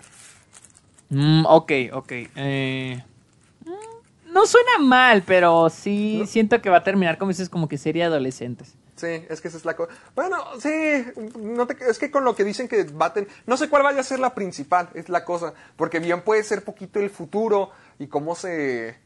Bueno, es que no sé, es que no sé. O- o- Mira, te voy a decir algo. A pesar de que no es la, la, la- la- el juego, yo siempre he sido defensor de que hagan su propio giro. Yo sí estaba esperando que hicieran una adaptación más fiel por el hecho de que soy fan y sobre todo porque dije, ¿sabes qué? Va, en formato de, de serie, a lo mejor y sí la logran armar, a lo mejor sí se logra completar esta cosa. Pero pues ya vi que no. Aún así, no, no suena increíblemente horrible. O sea, sí suena como que, ok, bien podría ser algo Sí, o sea, la, la idea principal suena bien, suena decente, honestamente Sí. no me parece tan mala. Sí, honestamente eso del misterio de una chica descubriendo el, el oscuro secreto de su papá, qué habrá pasado con su hermana, porque al parecer no, no, está, no están juntas, o sea, qué habrá pasado, o sea, sí, sí me da, sí me da intriga, no, no lo descarto del todo, no, no suena horrible, no suena mal. Si hubiera obviamente como fan uh, de Resident Evil sobre todo me hubiera gustado ver la mansión o Raccoon City, Leon, todos esos, pero va, háganle, hagan el nuevo giro, quiero ver, no me pareció tan horrible como, como pensé que podía haber sonado. Sí. Pero hablando de series, hablando de series, tenemos otra, ya esta está muy calladita, pero ahora sí ya, ya hay algo de qué hablar. Ah, parecer, la ok. serie, la serie de Obi-Wan Kenobi va a contar solamente con una temporada. Esto informó bueno. esta, la presidenta de, de- de Lucasfilm, Kathleen Kennedy, habló con Dave Rapp, dijo, va a ser solamente de una temporada. Yo también estoy de acuerdo. Excelente. Bien. Me parece bien, una temporada está bien, o sea... Sí. Y no esperar a alargarlo, alargar como todo lo que quieren alargar, incluido Disney, más que nada, pero me parece bien, me parece bien, honestamente. Me sorprende, de hecho. De- ándale, ándale, y me, me gusta cómo suena. Te iba a preguntar, ¿tienes alguna película favorita de Star Wars? ¿Alguna película favorita? Sí, o te da igual. Ah, por lo general me da igual, pero si tuviera que elegir mi fa- mis favoritas son las dos primeras, la de este New Hope. episodio, ajá, el- Una Nueva Esperanza, El Imperio contraataca y eh, La Venganza de los Sith. La Venganza de los Sith me gusta mucho, Ah. se me hace muy chida. Ok, ok, ok. ¿Cuáles, Es cuáles que son, ¿Cuáles son tus favoritas? la- mi favorita, eh, ahorita que estoy dándome, ahorita me estoy dando, no un maratón porque las estoy viendo a, a través de las semanas, pero ahorita he visto a- hasta el episodio 1. De hecho, ayer me, me la volví a ver el episodio 1. Pues, Ya vi todas, pero quiero verlas con otros ojos, en orden, como tú dijiste, siempre comienzan desde cero. Y mi favorita hasta el momento ha sido El Imperio Contraataca. O sea, me encantó, me encantó, me encantó, me encantó. Y el episodio 1, que es cuando ya comenzamos con la historia de Obi-Wan, se me hizo una cochinada, sí, se me hizo como que Sí, malísimo. No, espérate que, espera que veas el episodio 2. Sí, ándale, es lo que más me...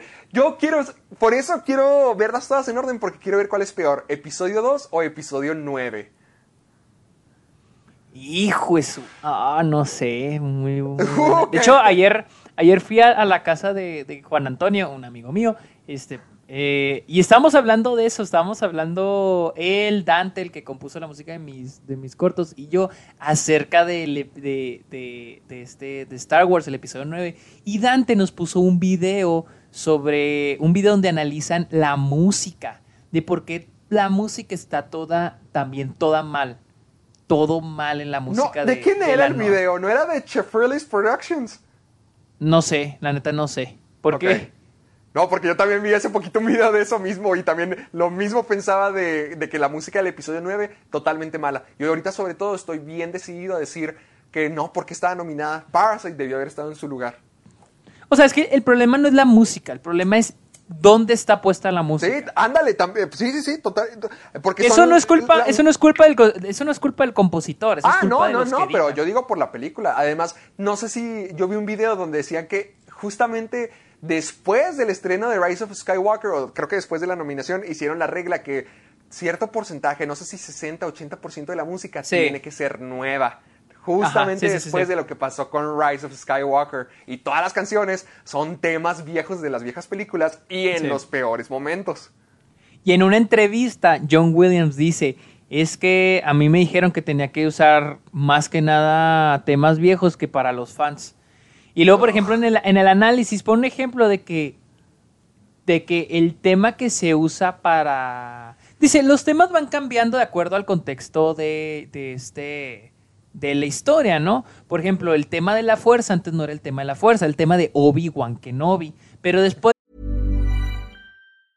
I'm Sandra, and I'm just the professional your small business was looking for. But you didn't hire me because you didn't use LinkedIn jobs. LinkedIn has professionals you can't find anywhere else, including those who aren't actively looking for a new job but might be open to the perfect role, like me. In a given month, over 70% of LinkedIn users don't visit other leading job sites. So if you're not looking on LinkedIn, you'll miss out on great candidates like Sandra. Start hiring professionals like a professional. Post your free job on linkedin.com/people slash people today.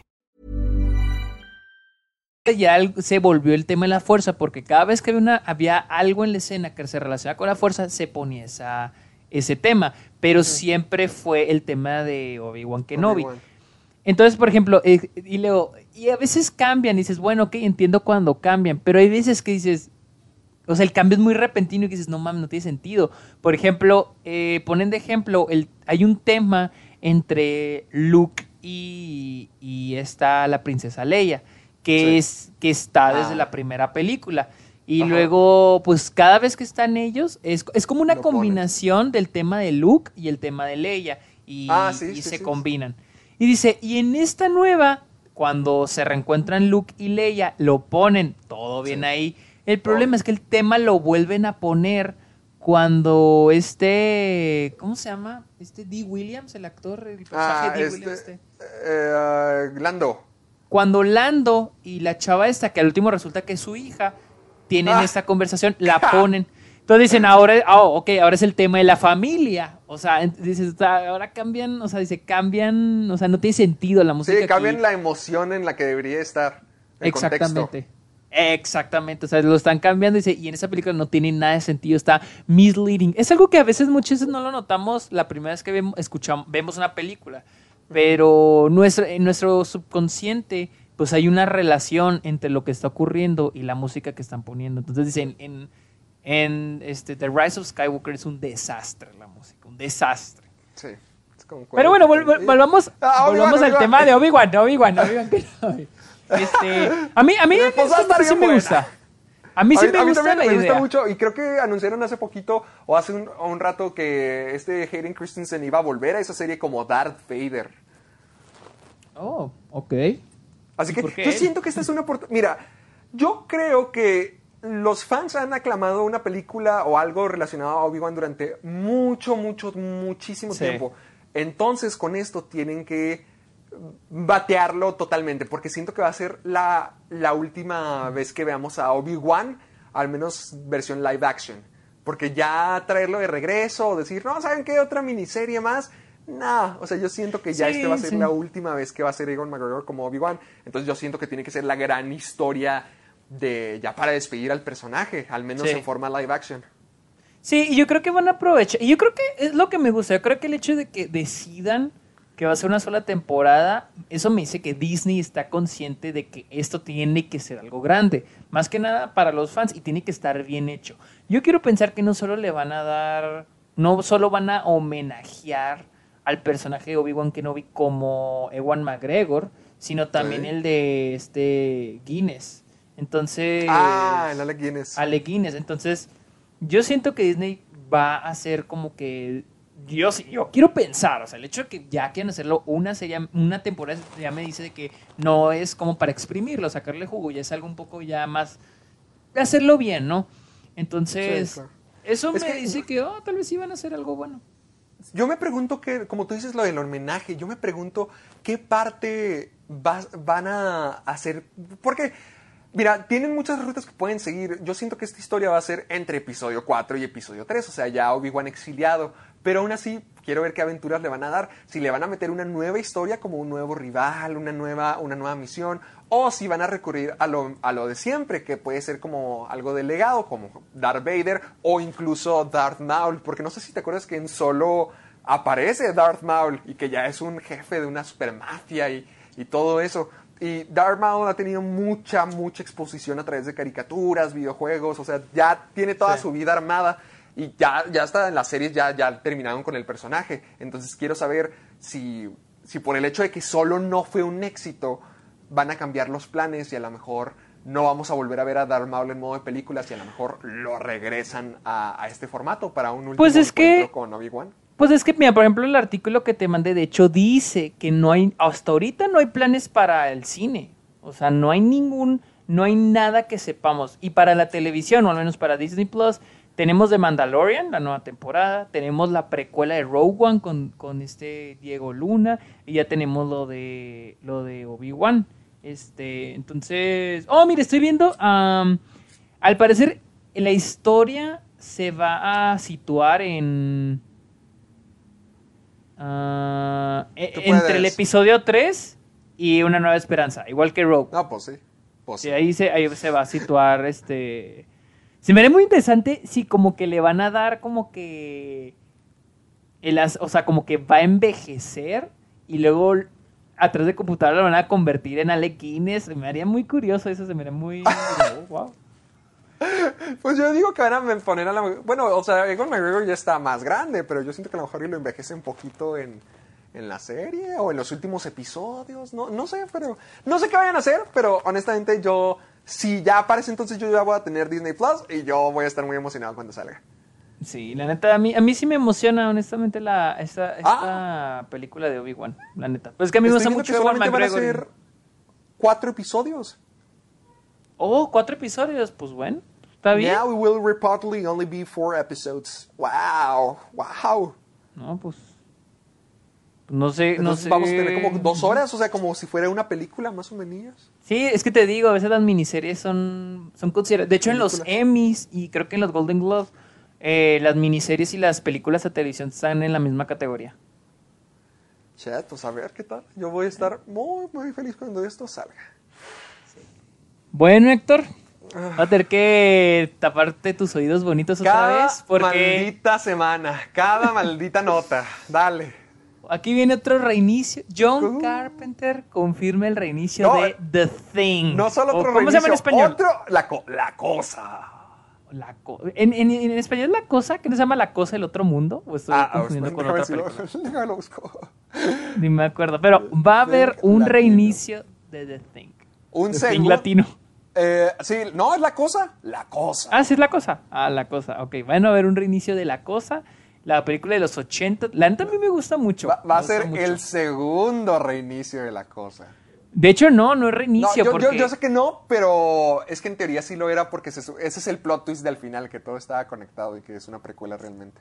Oh, ok. O sea, que la anterior se vendió como reinicio, pero el último era precuela. Ajá, según yo sí, al menos el profe Beltrán nos dijo eso. Ah, sí, también a nosotros nos la puso. Sí, nos la puso y ahí es donde vi el reboot. De hecho, yo no he visto la cosa original, solamente me conozco la, el final y la, la teoría. Pero sí sé que es... ¡Ah! Déjame te digo algo. Te voy a decir algo súper, súper trágico, de la, ya que estamos en el tema, de la cosa del 2011, se me hace. Sí, a ver, dime.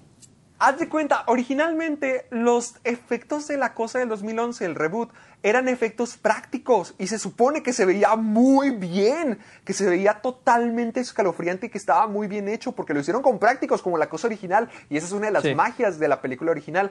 Entonces, en, en el remake lo hicieron así. Y sabes algo, a los, no sé si a la compañía, a los productores, a alguien de los mandamases que no estaba involucrado en el aspecto creativo, no le gustó. Dijo, no, no, no, no, no, a- a- corríjanlo con CGI. No sé si porque es lo que vendía o si porque era más fácil. No sé, según yo ya lo tenían hecho con efectos prácticos y encima de eso le agregaron los efectos especiales, lo que hizo que se viera totalmente falso y eso arruinó la, la esencia de la película. Yo, honestamente, no me acuerdo de esa película. No me acuerdo nada. De, A mí me, gustó, me, De, me gustó. de las, de la precuela. Sí, no, a mí, a mí me gustó y te digo, estaban padres los efectos, bueno, la- las secuencias, pero sí, o sea, nunca te sentías realmente como que hay, hay algo ahí. Por ejemplo, ese es mi problema ahorita con las películas de George Lucas, de que el CGI es tan notorio que la ilusión de la película nunca, nunca se logra. Oh, sí. Uh, sí, completamente de acuerdo con las precuelas. Eh, pero sí, me acuerdo que. Yo me acuerdo que la vi y la, la- la precuela, la más nueva, y me acuerdo que sí la había disfrutado, pero ya cuando vi la, la viejita, porque primero vi la Sí, más pues. nueva y luego la viejita la vi. No me acuerdo cuándo la vi, la vi, me acuerdo Ah, hace años en Netflix y después la vi en Alamo, supone- la pasaron un Halloween. Pero se supone que la del 82 también es un reboot, ¿que no? No, ese creo que es- ese sí es un remake. Creo que sí es remake. La del 82 Porque creo que la- es remake. La, la- la que tú dices de la cosa del otro mundo, que en realidad es el enigma del otro mundo, es de 1951. Oh. Ok. No, mira, la que yo te. No, estoy Sí, la que tú confundido. dices es del 82. Creo que. Es que yo me acuerdo que la del 82, creo, creo, no estoy seguro, era un remake. De la. Ajá. Pero- ok, un remake. Pero. De. Oh, ya me salió aquí. uh, sí, del 51. Pero en inglés sí se llama The Thing from Another World. Another World. Y en español es El enigma del otro mundo. ¿Qué oh, ok, ok, ok. Sí, sí, sí que- sabía que The Thing era un remake. Sí sabía que era un remake, pero no me acuerdo de cuál película. Y me encanta porque el alien original, el de la 51, es una persona con maquillaje y garras. Sí, pues era lo que había, güey. Era lo que Ah, no, había. no, no, se ve bien, se ve bien, está bueno, está bueno. Pero a ver, ¿qué Pues va a tener este, este cuarto eh, reboot de la cosa? Pues. No, sé- ah, va, va a estar de la mano de Bloomhouse. Oh, Ah, ya con eso ya me ganaron. Yo, ah, mira, honestamente, yo de Bloomhouse estoy 50-50. Siento Sí, que sí, a veces cosas. Siento como que a veces sacan cosas muy buenas y a veces cosas, Y cosas muy malas a veces. Entonces. Sí, pero Para mí yo- siempre yo va a siento estar que como en duda. Sí toma el riesgo, que le vale, que, que toma los riesgos, que si fracasa no Eso les sí. importa. Eso sí Por- es cierto. Eso sí es Por- cierto. porque ve, por cada, por cada verdad o reto, por cada ma que, que sale, también sacan un Halloween, un Get Out, algo así. Entonces, a un este hombre invisible. Entonces yo totalmente puesto. Yo, yo siento que sí vale la pena el riesgo. Digo, siento que tienen más películas malas que buenas, pero No. de todos modos, para mí, o sea, para mí sí vale, el- sí como dices, porque al final de cuentas, las películas malas que tienen, al menos se siente que se arriesgaron a hacer algo diferente. Y, y O al además, menos algunas. Esta película va a ser dirigida por David Gordon Green, que dirigió Halloween del 2018. Así que para mí ya esto va a ser un éxito. Bueno, ya se ganaron el corazón Sí, de Héctor. ya, ya, ya me compraron Un totalmente. éxito. Sí, es, es que es como si estuviera, es como si estuvieran haciendo otra vez Halloween del 2000, o sea, es el mismo tratamiento de Halloween del 2018. En Blumhouse, produ- eh, producida por ellos, dirigida por David Gordon Green y John Carpenter de, involucrado. Así que va a estar muy, muy buena. Pero hablemos. Ah, no, ya no tiene nada que decir. No, es que lleva la siguiente noticia, pero también es.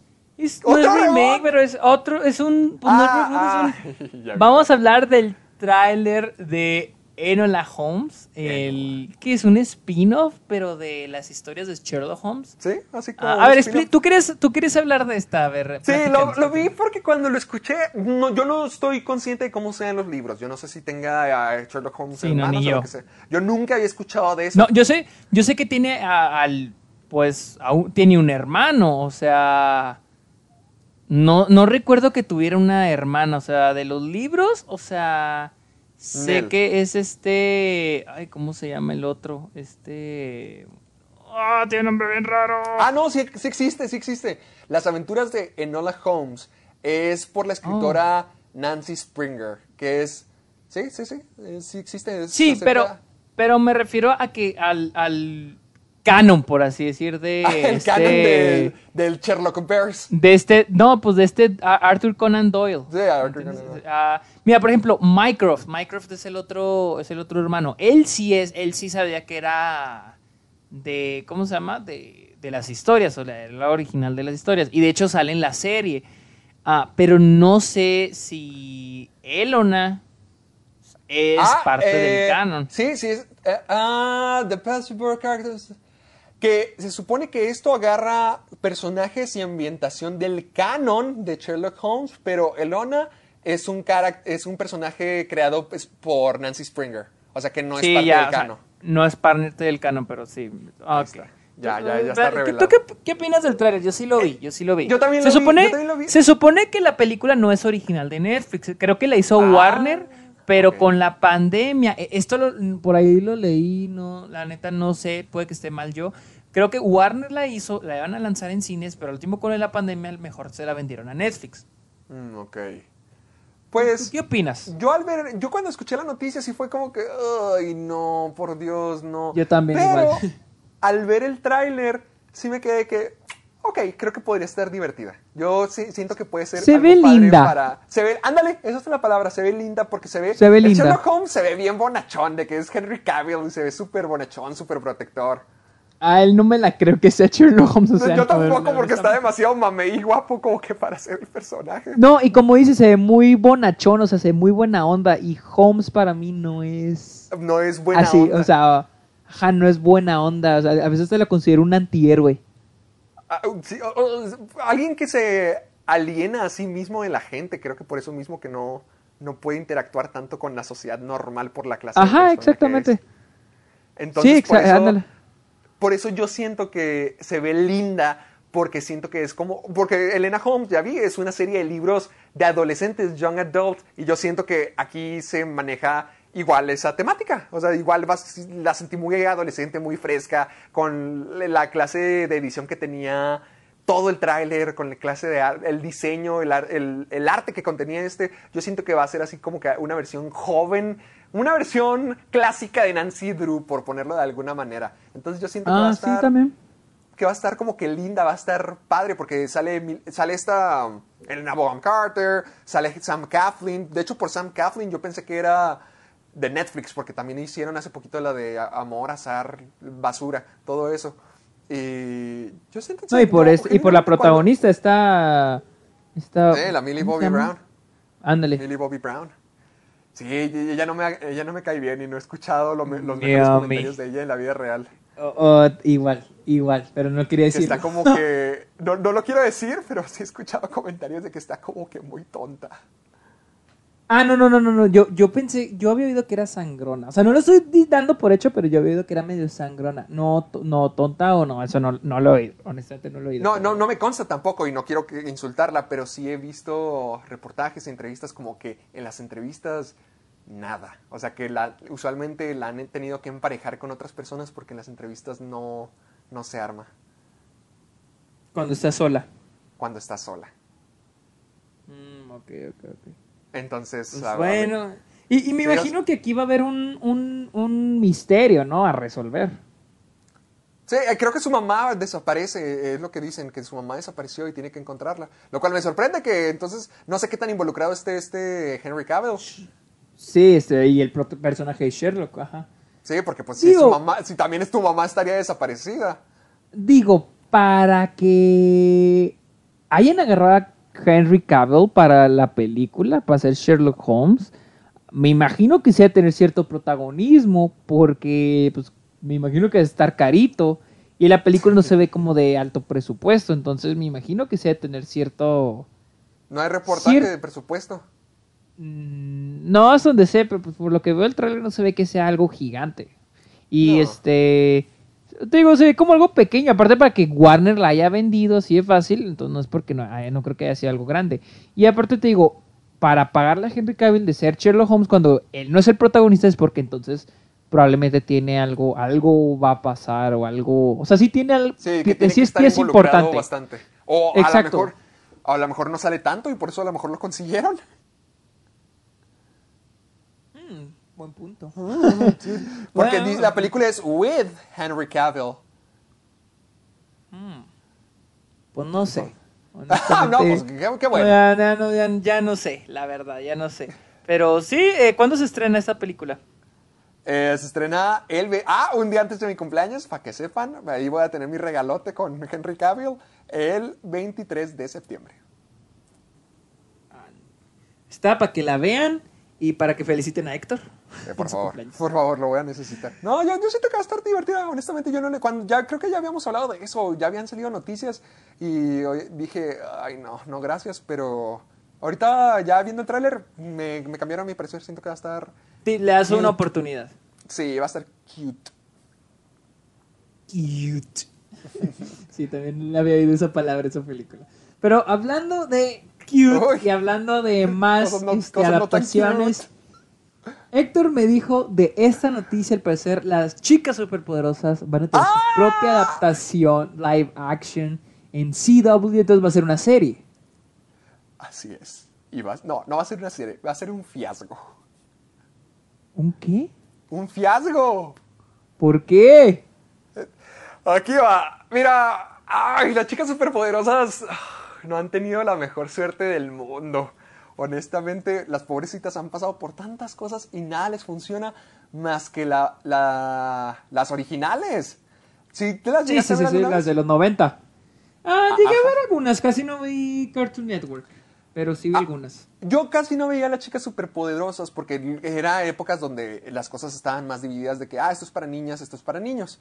Entonces, para mí las chicas superpoderosas siempre fueron cosas de niñas. Pero ya cuando las empecé a ver ya mayor, me di cuenta que están muy, muy, muy padres, están muy divertidas y realmente me gustaron mucho. Pero no sé si te tocó saber, existier- ah, existen otras dos versiones de las chicas superpoderosas. Las chicas superpoderosas Z y las chicas poderosas de, superpoderosas del reboot, creo que del 2018 o 10 o 17. sí, sí, sí, las he, sí he escuchado de las dos. Mira, según yo tengo entendido que Chicas Superpoderosas Z pasaron sin pena ni gloria, simplemente una parte más de la historia de Cartoon Network y no pegó, pero las Chicas Superpoderosas, el reboot de, de ahora es un fracaso total, o sea, es odiado por muchos, detestado por todos, de que muy, muy La mal nueva. la nueva. Y porque es que todo recae en que no está el creador. El creador ni siquiera dio el visto verde para que se hiciera. Craig McCracken fue quien... Craig McCracken hizo Las Chicas Superpoderosas, hizo Mansión Foster para Amigos Imaginarios. Y creo que, creo que también hizo Dexter, también hizo Dexter. O sea, hizo clasicotes de, de Cartoon De Network. Cartoon Network. Ajá, y él no dio el visto verde para estas cosas. Entonces han sido realmente fracasos. En- la- la- yo he visto, te lo pongo así, la, la del 2000, el reboot, se dice que uno de los escritores se colocó a sí mismo en un episodio de, de la serie, porque él escribía fanfictions de él con Bombón y ahorita que ya es escritor de la serie, como que colocó un personaje que lo representa a él y quién está enamorado de él, Bombón. O sea, esa es la calidad. Ay, qué, qué creepy. Hay- búscalo, hay videos al respecto y, y creepy lo que dijiste es de las pocas, de las, de los más leves comentarios que han dicho de él, porque No honestamente sí mames, está es muy, súper creepy. sí está muy, muy, muy creepy la cosa. Entonces, para que veas la calidad. Y ahora, si me dices que es de CW, te... CW, a mí yo le estoy agradecido a CW porque me hizo mi Arrow y yo estoy muy feliz con Arrow. Pero CW es conocido por ser la cadena como que de dramas adolescentes. O sea, es donde está, creo que es donde está Riverdale, donde está Flash, Supergirl, to- toda esa clase de series más adolescentes. O sea, cuando, cuando Flash, cuando Arrow, cuando Supergirl entraron a esa cadena, lo tornaron más... Sí tienen el lado de superhéroes, obviamente, pero también agregaron los- las tramas de... Ay, triángulos amorosos, ay, embarazos, dramas adolescentes, todo eso. Entonces, cuando me Sí. dices que de CW lo va a hacer, y creo que Greg Bertinelli, que es el productor de, um, de la se- del Arrowverse, va, va a ser que también produzca esta serie. Sí me quedo como que, maldita sea, van a hacer un drama adolescente también con las chicas superpoderosas. Obviamente esto a mí no me consta, pero es lo que yo siento que va a ir con toda la tendencia de cosas que han salido. Entonces yo siento que esto va a ser otro golpe más al legado de las chicas superpoderosas. En lugar de darle la oportunidad a Craig McCracken, porque de seguro ya ni quiere volver, pero darle una oportunidad a las originales chicas superpoderosas de seguir lo suyo, las reviven, las reviven, las reviven gente que no las conoce y tratan de hacer cosas raras con ellas y fracasan. Entonces yo siento que va a ser el mismo caso con esto. Estoy viendo la, la calificación que tiene en IMDb la nueva serie. Ay, está horrible. Tiene ¿Cuánto tiene? 3.6. ¿Cuánto, cuánto? Es 3.6. Ahí lo tienes. ¿En serio está tan mala? Sí, sí está muy mala. Y yo la he visto. Como que ya hay episodios, como que agarraron la onda y hay episodios mejores, no buenos, mejores. Pero eso no significa absolutamente nada. Fuck. No, pues debe estar horrible esa pinche serie. Sí. Oh, Yo, yo sí creo que sí va a estar muy, muy gacha. Muy gacha. wow. No, pues bueno. Y vámonos. te tengo un dato curioso de la noticia anterior. A ver. De la de Lenona De- Holmes. A ver, Eh, a ver, dímela. Los únicos premios que ha ganado Henry Cavill en su carrera ha sido el MTV Movie Award por mejor superhéroe y el, el Golden Raspberry Awards por peor combo con Ben Affleck. Y porque ese es un fun fact de Elona Holmes. Ah, porque pues ahí sale Henry Cavill. Ah, o sea, se lleva todo. Oye, este, tengo una pregunta. ¿Qué? Eh, ahorita dijiste la palabra fiasco o fiasco. Fiasco. ¿Con G? Ya no sé qué decir. Eh, Yo nunca había oído. Yo era fiasco, por eso No, que sí, dijiste- ya vi, era fiasco con, con C. Yo lo, dije, yo lo decía con G. Fiasco. Siem- ¿Siempre lo habías dicho Pero- con G? No, creo que sí lo he dicho bien, pero creo que ahorita se me fue. Ah, ok, me saqué de donde ¿y eso qué? fiasco. ¿A ti qué va, hijo? ¿Cómo te encanta? No, no, es que yo dije, chance yo siempre estuve mal, siempre- Ah. chance siempre, siempre fue fiasco, y yo siempre creí que era fiasco, por eso... Yo dije, ahí va otra vez Sergio a tratar de humillarme, el desgraciado. No, pues por eso yo me saqué y dije, no mames, que siempre dije fiasco y era fiasco. Ah, No, no, no, creo que sí, es- sí es Bueno. fiasco. Vamos, vamos a las críticas de los nuevos mutantes, No, porque tienen no. lo único que se va a estrenar. Los nuevos mutantes ya se estrenó acá en Estados Unidos el jueves pasado. ¡Ah! ¡Maldita sea! Y se estrena el, el viernes en México. Al parecer la película sí está mala. Ah, Sí, al parecer sí. honestamente yo sí tenía esperanza de que fuera buena. Yo O tenía sea, toda la seguridad de que iba a ser buena. Yo- por, por todo lo que hemos hablado, yo dije, esta va a salir bien. Es- tú- porque tú me dijiste una vez en una noticia que fue que era el corte de Josh Boone, del director, que era la película que él quería. Sí, sí, sí, sí. Y de hecho así es.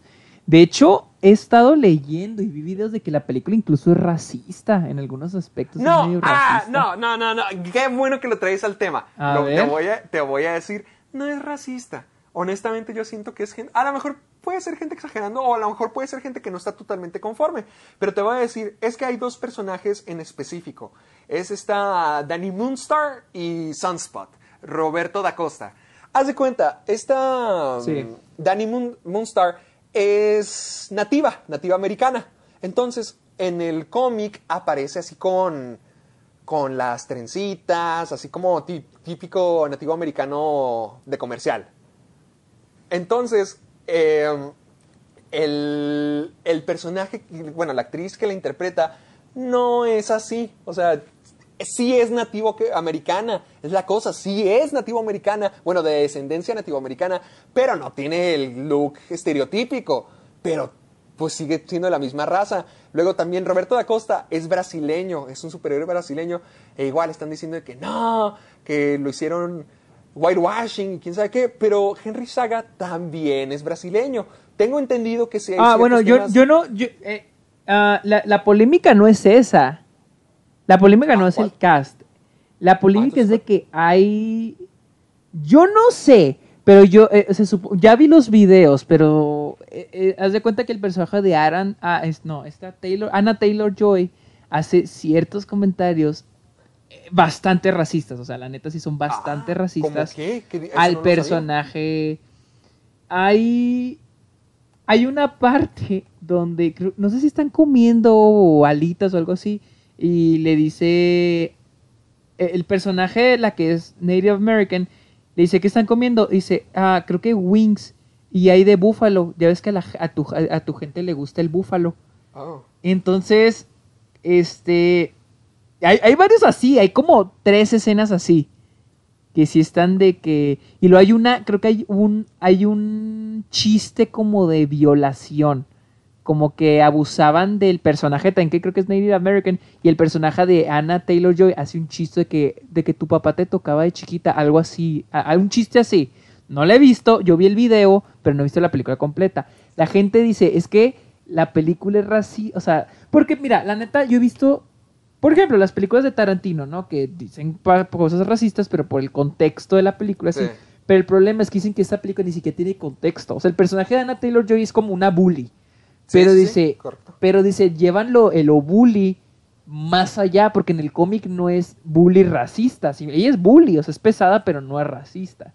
Y dice, Y en esta como que se ve que el director está expresándose, o sea, y, y he visto en un montón de lados de que sí se está criticando mucho esas escenas. Y yo las vi, o sea, son escenas sí que grabas del cine. Y, y, o sea, y como están fuera, sacadas fuera de contexto, digo, bueno, chance y es el punto, ¿no? Es el punto de la película o el personaje es así. No la he visto, no siento que tenga el derecho de criticar la película por, de, en ese aspecto, solo por Sí. unas escenas que vi. Pero mucha gente dice que sí, sí, es un po, sí está un poquito ya, se pasa, sí se pasa un poquito de la línea. Quisiera ver el contexto, porque igual yo, yo siento que, como tú dices, lo de Tarantino, yo siento que debe ser así, porque sí, se supone que esta Iliana Rasputina es así, estilo bully. Entonces, sí, muy intensa, muy, muy agresiva. Entonces yo quiero saber si es por el contexto o si ya lo su- supera. Pero pues a ver, yo, yo digo que es por el contexto y que a lo mejor mucha gente está exagerando, pero no me consta, así que tengo que, tengo que verlo primero. Sí. Sí, pero en fin, al parecer, ah, New Mutant sí está siendo medio malita. Cállate. Ah, hay gente que, en Twitter hay gente que me dice de que no, es que los críticos están conspirando contra la película porque no les mandaron la película en, ¿cómo se llama? En... Porque usualmente los productores, las distribuidores mandan la película en privado a los críticos para que ellos la vean, la critiquen antes de que se estrene. Y Fox, Disney ya no hizo nada, pero probablemente lo hizo porque ya les dio igual. ya no le película. tenían Sí, o sea, ya les dio igual y por eso no lo hicieron. Entonces, la crítica, la crítica criticó esta decisión porque decían, es que es riesgoso para nosotros este, ir a ver la película y para el público ir a ver la película. Entonces, no podemos, no, mucha crítica no quiere salir de sus casas, la neta. O sea, muchos críticos dicen, yo no salgo de mi casa hasta que haya una vacuna. Entonces, este, pues muchos dijeron, no, yo no voy a... pues no arriesgarme voy por a- esto. Sí, exactamente. O sea, yo no me voy a arriesgar para. Y por esta película, ¿me entiendes? Entonces, mira, aquí voy a buscar cuánto tienen Rotten Tomatoes, pero a mí lo que me interesa Cap. es cuánta gente la criticó, o sea, cuántas críticas tiene. Ah, Según yo, cuando yo vi la imagen estaba en 16 y tenía 32, pero creo que ahorita ya 16, ha yo- subido. yo vi que Sí, tenía ahorita está en 22. 35. No, ahorita ya está, Ah, ya, ok. o sea, va como que va subiendo. Primero comenzó con 16, debutó como que con 16 o como Pero fíjate, sola- y ahorita ya subió. pero solamente tiene 46 reseñas. Cuando Sí. por lo general una película, una película grande ya tiene como 200, 300 reseñas. Por ejemplo, Tenet ya de tener, mira, por ejemplo, pero, pero ten- esa es la razón por la que está tan baja en Rotten Tomatoes, porque si son poquitos y luego la mayoría no les gustó, pues entonces por eso baja. Por ejemplo, Tenet todo no se estrena en Estados Unidos, ya tiene 129 reseñas. Mm, ok. Ah, Entonces. Tiene que ver eso, o sea, no es que estén conspirando contra la película, es una jalada. Simplemente son, como no se le enviaron a los críticos, son menos los que están yendo al cine a verla. Y más porque, pues, si dicen, no, pues está mala, entonces dicen, no, pues a qué voy a ir, entonces mejor Sí, me ¿pa' espero qué? a ver Tenet. Ah, shit. Entonces creo que esta película va a fracasar en grande, ¿verdad? Sí, hizo 7 millones en taquilla, la neta no sé si eso es bueno o malo, pero... ¿Cómo- ¿Cuánto fue el presupuesto? ah, ya ni sé, la neta... A ver, déjalo, yo sí lo quiero buscar. Ya, que para ver cómo les fue. A ver, de... A ver. 100, hijo, 100 millones. No, no, no, no, esta película sí se Sí, ve que... sí, sí va, bueno, a ver cómo le va a nivel mundial, pero sí, quién sabe cómo le vaya a ir. Ay, maldita sea. Bueno, pues. Ay, ay, ahí veo. Ay, Estoy viendo críticas en Google y hay gente que sí le está calificando bien. Sí, o sea, miren, al final del día, porque tan mucha gente sabe que ahora los críticos arruinan el cine porque ya nadie va a ver las películas porque critican las películas, les ponen malas calificaciones. Miren, los críticas, reseñas, opiniones como las de Héctor, la gente las ve porque la gente dice, no voy a gastar mi tiempo ni mi dinero en una película que es mala. Pero si hay alguien que en verdad quiere ver una película, así de que neta tiene un chingo de ganas de verla y ven que es mala, vayan y véanla, quítense las ganas de verla. Pero yo, por ejemplo, no voy a gastar mi tiempo, no voy a gastar mi dinero, ir hasta el cine y luego arriesgarme ahorita que hay una pandemia por una película que ya está diciendo mucha gente que es mala. Prefiero, es más, prefiero quedarme con la duda. No voy a decir que es mala, pero prefiero quedarme con la duda, honestamente. O sea, no es como que estén conspirando. Sí, sí, sí, sí, te entiendo. No, pues. Cada quien tiene su opinión y honestamente yo esperaba que fuera bueno, pero, pero pues no, no. no dudo que sí estén en lo correcto. También el público le dio una mala calificación, así que... Sí, el público también le está está poniendo mala calificación. Ah, muy bien. Que ya estamos casi al final del episodio, pero queremos hablar, hablar de un evento. Es muy chistoso porque el primer episodio de este podcast hablamos del D23 el año pasado. Ahora, este es nuevo segundo año, vamos a hablar del DC Fandom. Vamos a hablar de los highlights del- de lo que pasó en el fin de semana pasado en la convención virtual de DC. ¿Qué opinaste, amiguito? Ya hablamos, de hecho, yo siento que ya platicamos de lo que fue con Justice League, o tú quieres mencionar algo de Justice League. De- ¿Del tráiler? Sí. Yo sé que vamos a comenzar por abajo, de chiquito a grande, pero ya, como Ajá. ya hablamos mucho Ah. de, de Justice League, que ya para sacarlo del camino. como te dije, no, no, puedo, no puedo opinar, o sea, no- o sea, para mí no se mostró nada, no hay ni siquiera sonido, obviamente porque no está, Está la Shrek. película ni siquiera está terminada, no han, no han terminado. ¿Por qué lo comparas con Shrek? Yo cuando la vi, yo me, pues yo me, era la, era, era este Leonard Cohen, pues dije, es la escena de Watchmen, o sea, literal No, se es la escena cuando Shrek está comiendo y Fiona casi se va a casar. Pues no, porque no es el mismo cantante. ¿Cómo no? No es el mismo, es Leonard ¿Y Cohen el que está Es cantando esta. Bueno, para sale mí, al comienzo para del mí tráiler. fue... Shrek sale al comienzo del tráiler. ¿Cómo? Shrek sale al comienzo del tráiler. ¿De qué estás, cómo- ¿A qué te refieres? Darkseid, el diseño está bien feo. ¡Ah! y se parece a Shrek. Sí, es Shrek gris. Shrek Gris. ¿Cómo Mira, este... Para mí era... Para mí era... Para mí era Snyder homenajeándose Watchmen. Porque es la escena de Watchmen donde están teniendo sexo el búho nocturno y Six Spectre. No me acordaba O sea, que esa canción salía ahí. Sí, sí, eres, ay, obviamente. Ay, hasta Patrick Wilson la retuiteó y lo puso. Esa canción me parece conocida. Pues porque es la escena donde están teniendo sexo. Bueno, pero a ver, vamos a comenzar con lo pequeño. Primero, Shazam, anunciaron Shazam 2. Bueno, pusieron el título y un póster no oficial, que es Shazam 2, Furia de los Dioses. Y que va... Porque es, porque es no oficial, porque es no oficial. Ah, porque así lo vi en... Así lo compartió Warner. Entonces, por pura... Por, por- nomás por seguridad lo digo así. Porque decía... Les compartí, Ok. Lo compartieron y pusieron... Les compartimos este póster no oficial. Y va a salir Sinbad. ¿Sabes, ¿sabes quién es Sinbad? ¿No? Se, se supone que es un rapero, como que algo así. ¿Simbad? Eh, No. Rapper. No, eh, se supone que era un ícono como que en los noventas, más o menos. No, nada. ¿Cómo se escribe? Sinbad, como el marinero. Literal, si lo busqué y no me sale nada. Sinbad, bueno, ponle Sinbad comediante. Creo. mm, Ah, con N.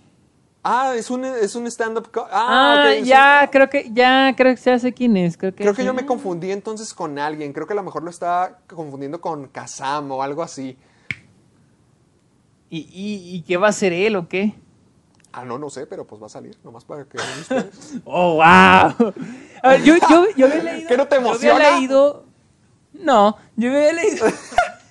yo había leído que, que, que ya las series. Que ya se confirmó que en el futuro las series y las películas podrán tener su crossover. No sé si esto es real o. Ah, yo no lo he visto en ninguna parte. Y yo esperaría No, que no. entonces- Bueno, han tenido. ¡Ah! Pues ya tuvieron crossover, qué menso, ya tuvieron uno. Pues Flash, ¿no?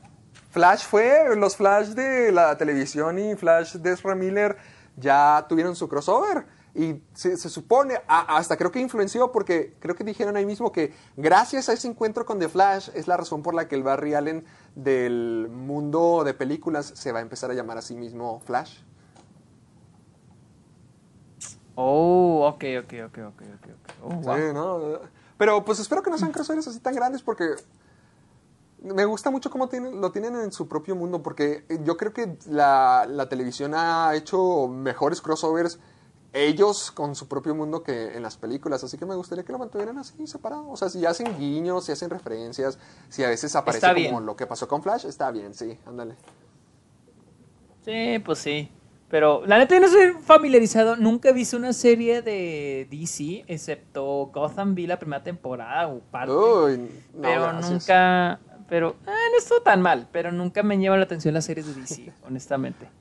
Yo solo sé que les encantaba chipear al pingüino y al Riddler. Y ya con eso ya para mí es saber que no es la clase de serie que quiero ver. Y luego también vi que anunciaron ya la segunda de Aquaman, que va a ser en el 2022. Y que va a Este, ser más misteriosa. más misteriosa. Siempre dicen eso, siempre dicen eso de todas las, de todas, literal, de todas las películas. Desde, me acuerdo que desde Civil War va a ser más seria y más oscura y... Sí, Además, yo, siento mismo. que lo divertido de Aquaman era que no era seria. Hasta creo que lo, lo tuvimos como noticia una vez que cuando, o lo discutimos tú y yo, que una vez que cuando salió Batman contra Superman, James Wan dijo, no, a mí no me metan en eso, mi Aquaman va a ser muy divertido y va a ser emocionante. Entonces, que ahora vayan para allá es como que, ay, Es que yo no entiendo por qué la gente se emociona con lo más oscuro, lo más de adulto, lo más serio, lo más maduro. O sea, ¿qué es lo emocionante de eso? O sea, ¿por Sí, no, tiene no que ser como que si es maduro es mejor? Ah, exacto, o sea, no significa de ser bueno. Nah, no sé, co- como que lo toman como que va a ser más...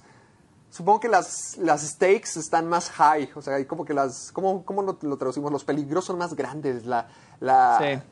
Todo eso es más, más impactante, pero no, o sea, por ejemplo, Concha Sam no es seria, no es oscura, y a mí me divirtió muchísimo, o sea, yo, Aquaman a mí me gustó mucho y era como, era más que nada como una aventura, era como un Señor de los Anillos acuático, entonces a mí me gustaría que mantuvieran más como que ese tono en lugar de todo querer hacerlo serio, o sea, no, no es necesario. Y luego también tenemos Black Adam. Yo nunca, yo nunca he leído nada de Black Adam. Pues no, tú sales ahí. Sí, prefiero ignorar eso. No, eh, de, de Black Adam se supone que ya estaba...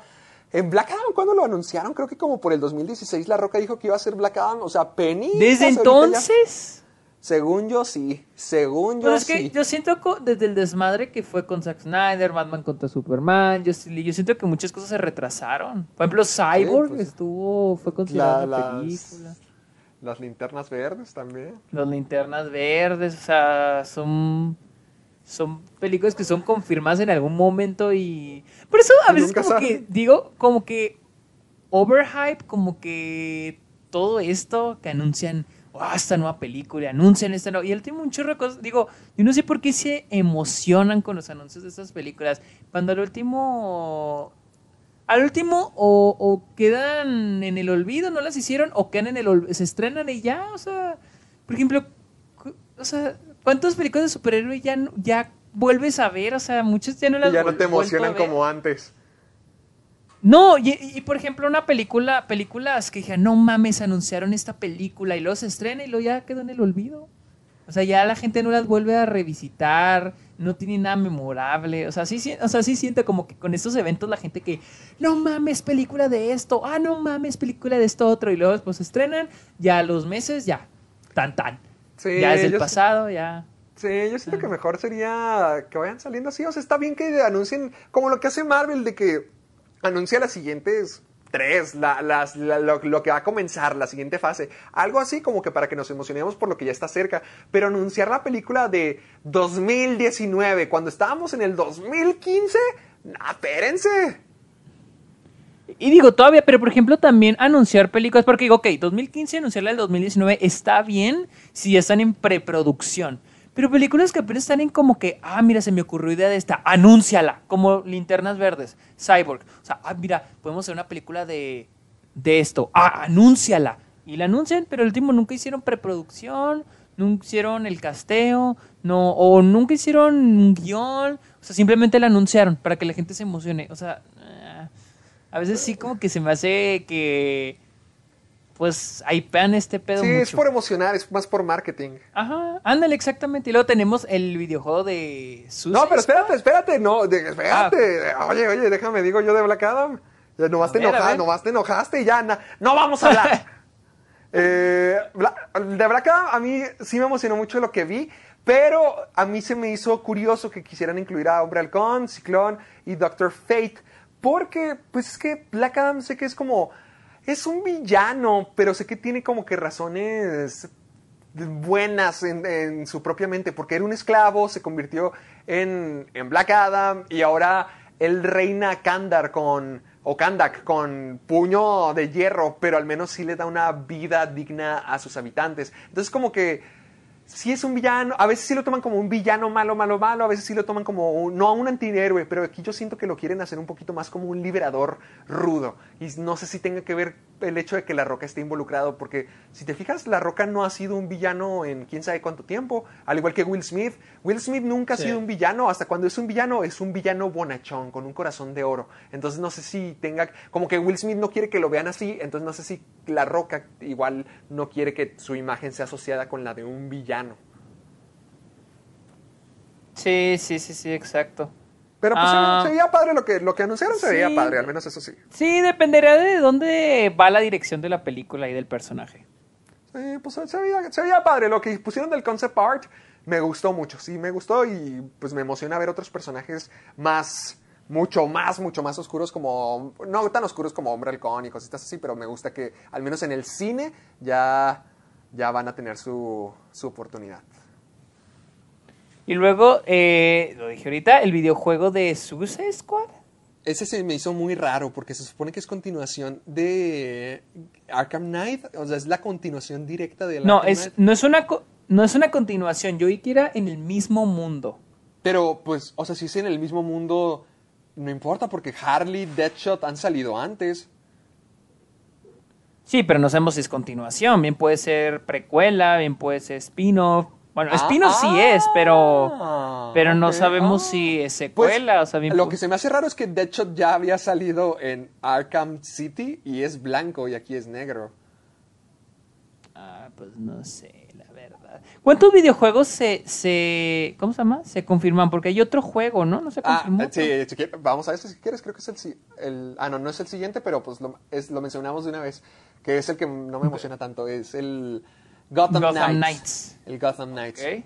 Por ejemplo, ese tuviera más sentido que fuera la continuación, sí, por, por, puesto como, como acabó Arkham Knight, pero no, al parecer no tiene nada que ver tampoco. Este al parecer sí, este al parecer no es en el mismo universo que Arkham. El de Suicide Squad sí es. Pero creo que el de Gotham Knights no es línea, no es como... Ay, ¿Cómo se llama este, el de pelea? Este... Este... Oh, en el que nada más se agarran a chingazos. Me escuché como viejito, güey. Dilo, dilo, con tu jerga mexicana. No, no, no, es que no me acuerdo el nombre del juego. ¿Cómo se llama este? ¿Cuál? ¿Injustice? No, no, no es de superhéroes. un- Uno donde nomás se agarran a putazos. ¿Mortal Kombat? Como Mortal Kombat. No ¿Qué, será ¿El de Gotham este? Knights? Ajá. O es No, como creo que eh, no. es como abierto.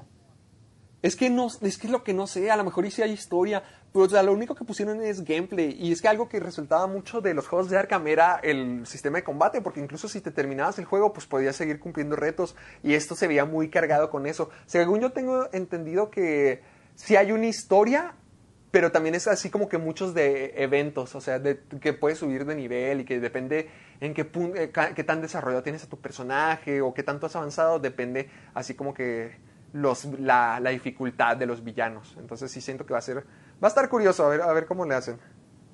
Y luego se anunció, hubo un pequeño video, anuncio, presentando al cast, al reparto de Suicide Squad. ¡Ah! Sí, sí, sí, sí. Esa fue de mis partes favoritas de toda, el- de toda el DC. Siento que va a estar más ¿En que buena. Se me, hizo bien se me hizo bien cagado el video. Ah, pues, a mí me dio mucha risa. o sea, mira, a ser honesto, no espero nada de Suicide Squad con la basura que nos dieron.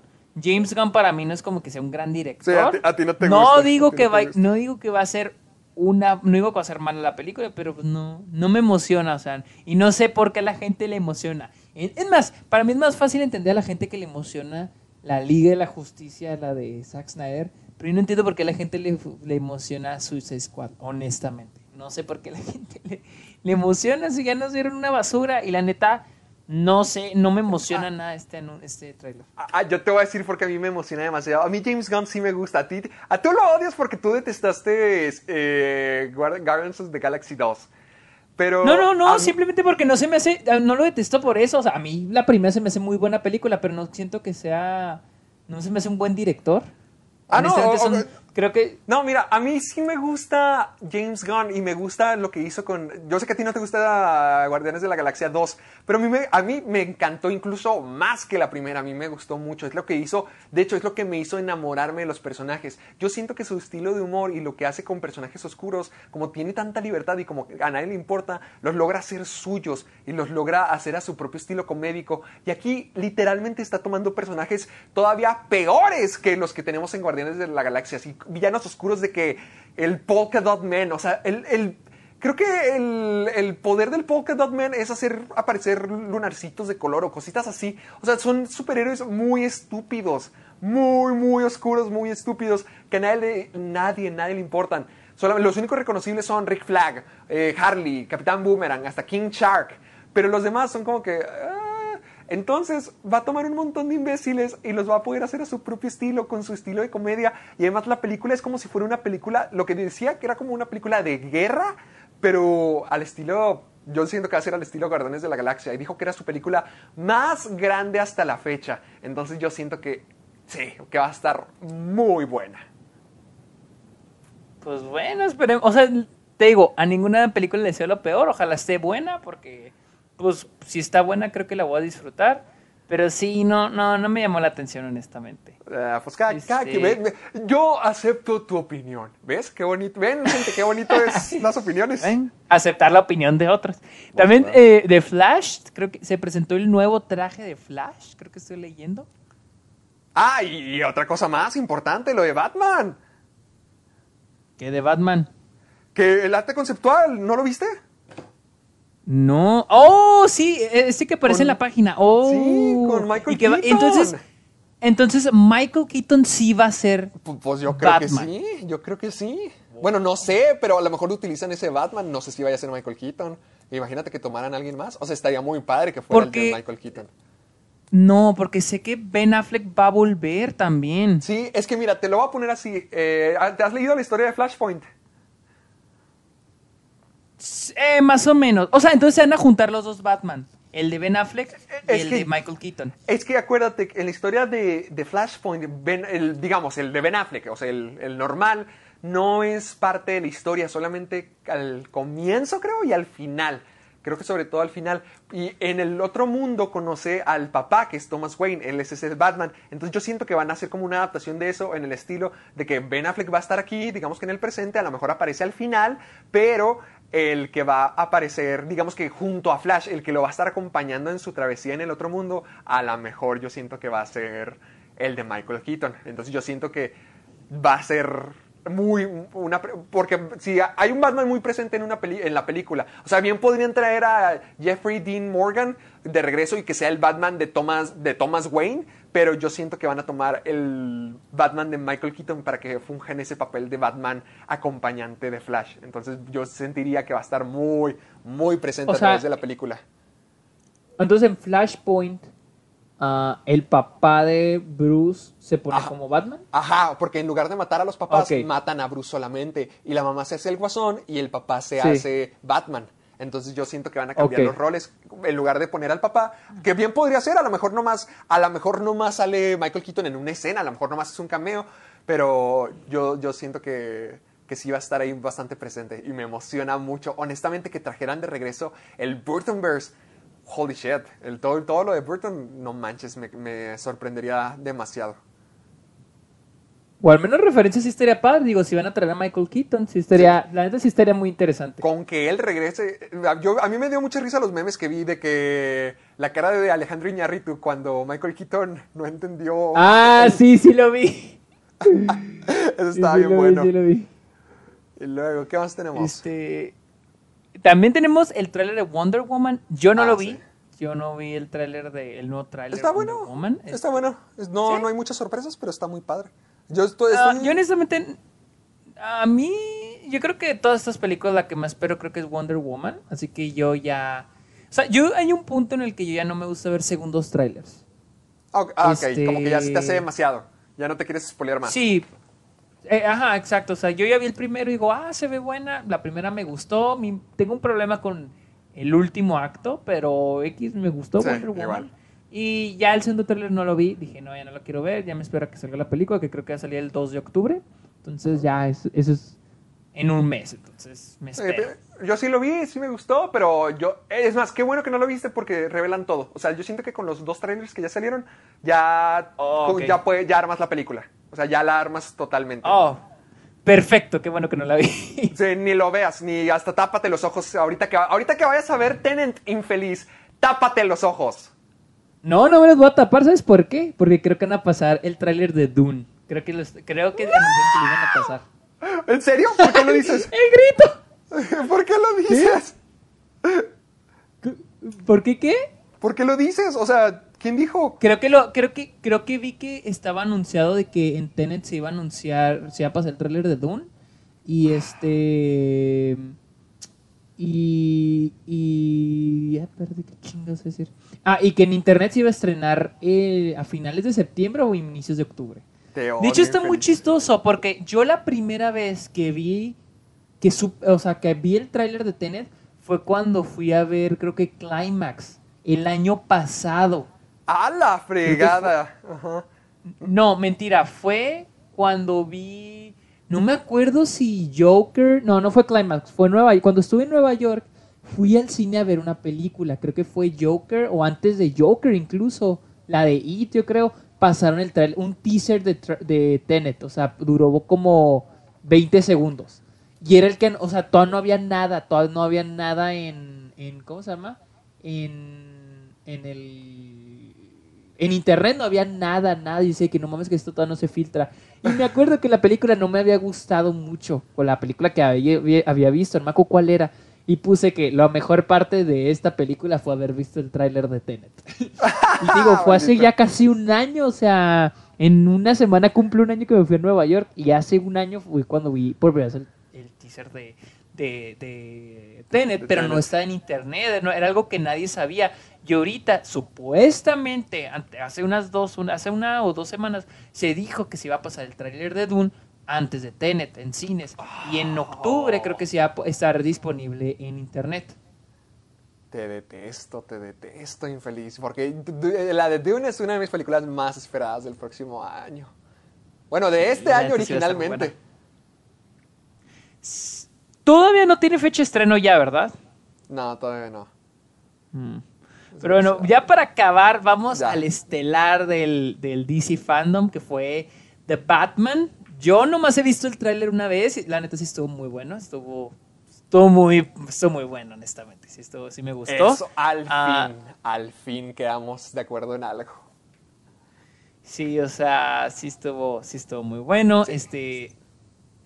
Todo se ve bien, la verdad, no le tengo peros, no le tengo ningún pero a la... a- a- ¿Seguro? Yo, yo siento que traes algo atorado. No, es que al revés, es que más bien yo no soy de los que, no mames, qué emoción, wow, o sea, tampoco soy de así, o sea, yo hasta que vea la película. Porque neta, o sea, ahorita me pongo a pensar, volviendo a lo que dije ahorita, me pongo a pensar en Age of Ultron. La gente cómo se emocionó con el trailer de Age of Ultron, de Sí. Ultron y la gente cómo se mete. Y, y ahora sí, ya para, to- ya para todos, Ultron es basura, esa película es basura. Entonces, que por eso a mí no me gusta emocionarme que no mames, sale el pingüino, oh, no sale el The Riddle. Oh, o sea, yo hasta ver la película. O sea, yo te digo, el tráiler sí se ve bien, eh, visualmente se ve bien, este, todos los personajes se ven bien. Ya ahora hay que esperar al, a un año, primero de octubre, creo que sale el primero de octubre del 2021. Vamos a esperar a que, a que salga. O sea, te digo, no me gu- no soy de los que ya hace mucho dejé de emocionarme Por los trailers. Mm, a sí menos de que sean cut gems. Sí. Pero. Y, y Yo más me emociono y más por se- trailers más leves. Por ejemplo, el que me emocionó, el, el único que me puso así de que los pelos de puntas fue el de In the Heights.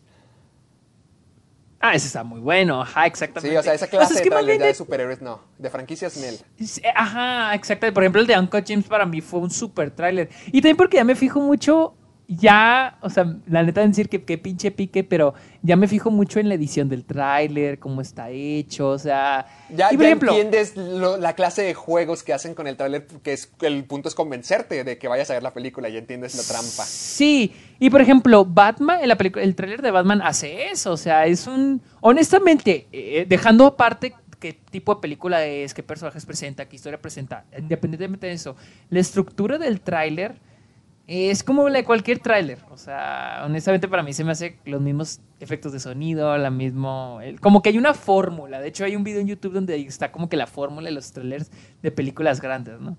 Pero ya eso es como que ya ponernos muy piquis de Muy si el está bueno o está malo, ¿me entiendes?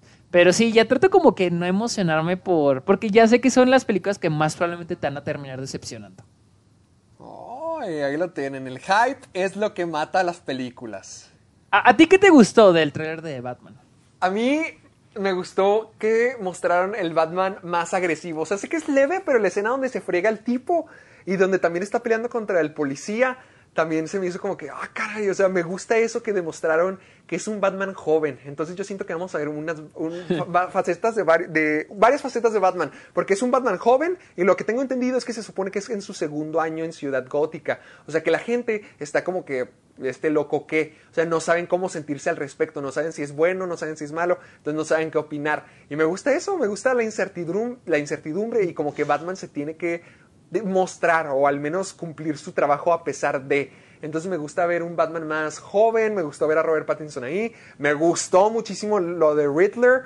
Yo siento que van a combinar la historia de Riddler con Hush y como que van a tener una relación más, más cerca, Batman y, y el personaje de Edward Nigma. Entonces me, gustó, me gustó todo lo que... El pingüino también, este...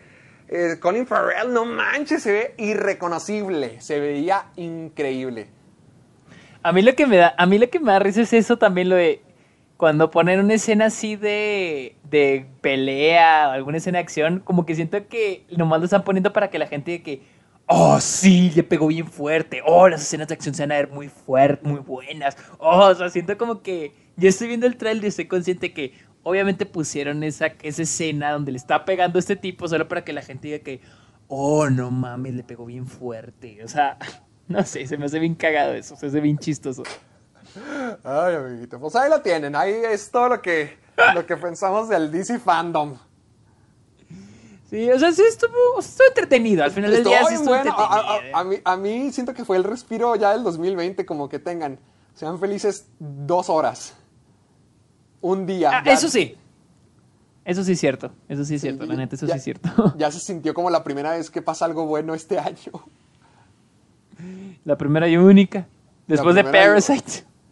Ah, ¿Eso fue este año? Sí. ¿Qué 2010, fe- 2020. Hijo. Ya, y el tiempo ya no existe, Sergio. Ya no existe. Ya el tiempo no. Tiempo nunca existió. Bueno, pues ya, amiguito, ¿dónde te seguimos? Estoy otra vez en Twitter e Instagram como arroba el Sergio Munoz. Tú, Héctor, ¿dónde te podemos encontrar? ¿Dónde podemos ver, dónde podemos ver tus videos? ¿Dónde podemos ver tus TikToks? Oh, que la fregada TikTok y en Instagram soy Héctor Portillo, en YouTube Caja de Películas y me pueden encontrar también en Facebook, Twitter como Caja de Películas. Además, ¿dónde nos pueden escuchar, amiguito? Y estamos en Spotify, iTunes, iBox. Y como ya saben ustedes, estamos en, estamos en todos lados. Ya para parecer, estamos en todos lados. Para que nos vayan a compartir y sigamos en los primeros lugares de Paraguay. Así es. Así que, ¿qué más? No hay nada más que Ah, agregar. el hashtag, recuerden compartir todo, todos sus pensamientos, todas se sus me olvida el hashtag. Sí, pues ya sí, ya vi. Eh, todo, todo, todo lo que nos quieren compartir, fanarts, videos, sugerencias, todo lo que tengan para nosotros, compártanoslo en nuestras redes sociales ya mencionadas con el hashtag Soy Amargado. Así, ¿Y ahora sí? Así que, Creo que ya fue todo. yo creo que ya es todo. Llevamos casi dos horas y media. ¿Es en serio? no, pero pues también con todo lo que nos... Bueno, con los cortecitos, sí, Eh, sí, pues, pero, pero Lo bueno, que- así que. Lo que ellos nunca bien. Lo que ellos nunca los cortes. Así que, Ya, bye. va- vámonos, yo ya me quiero ir a comer. Bye. También, bye.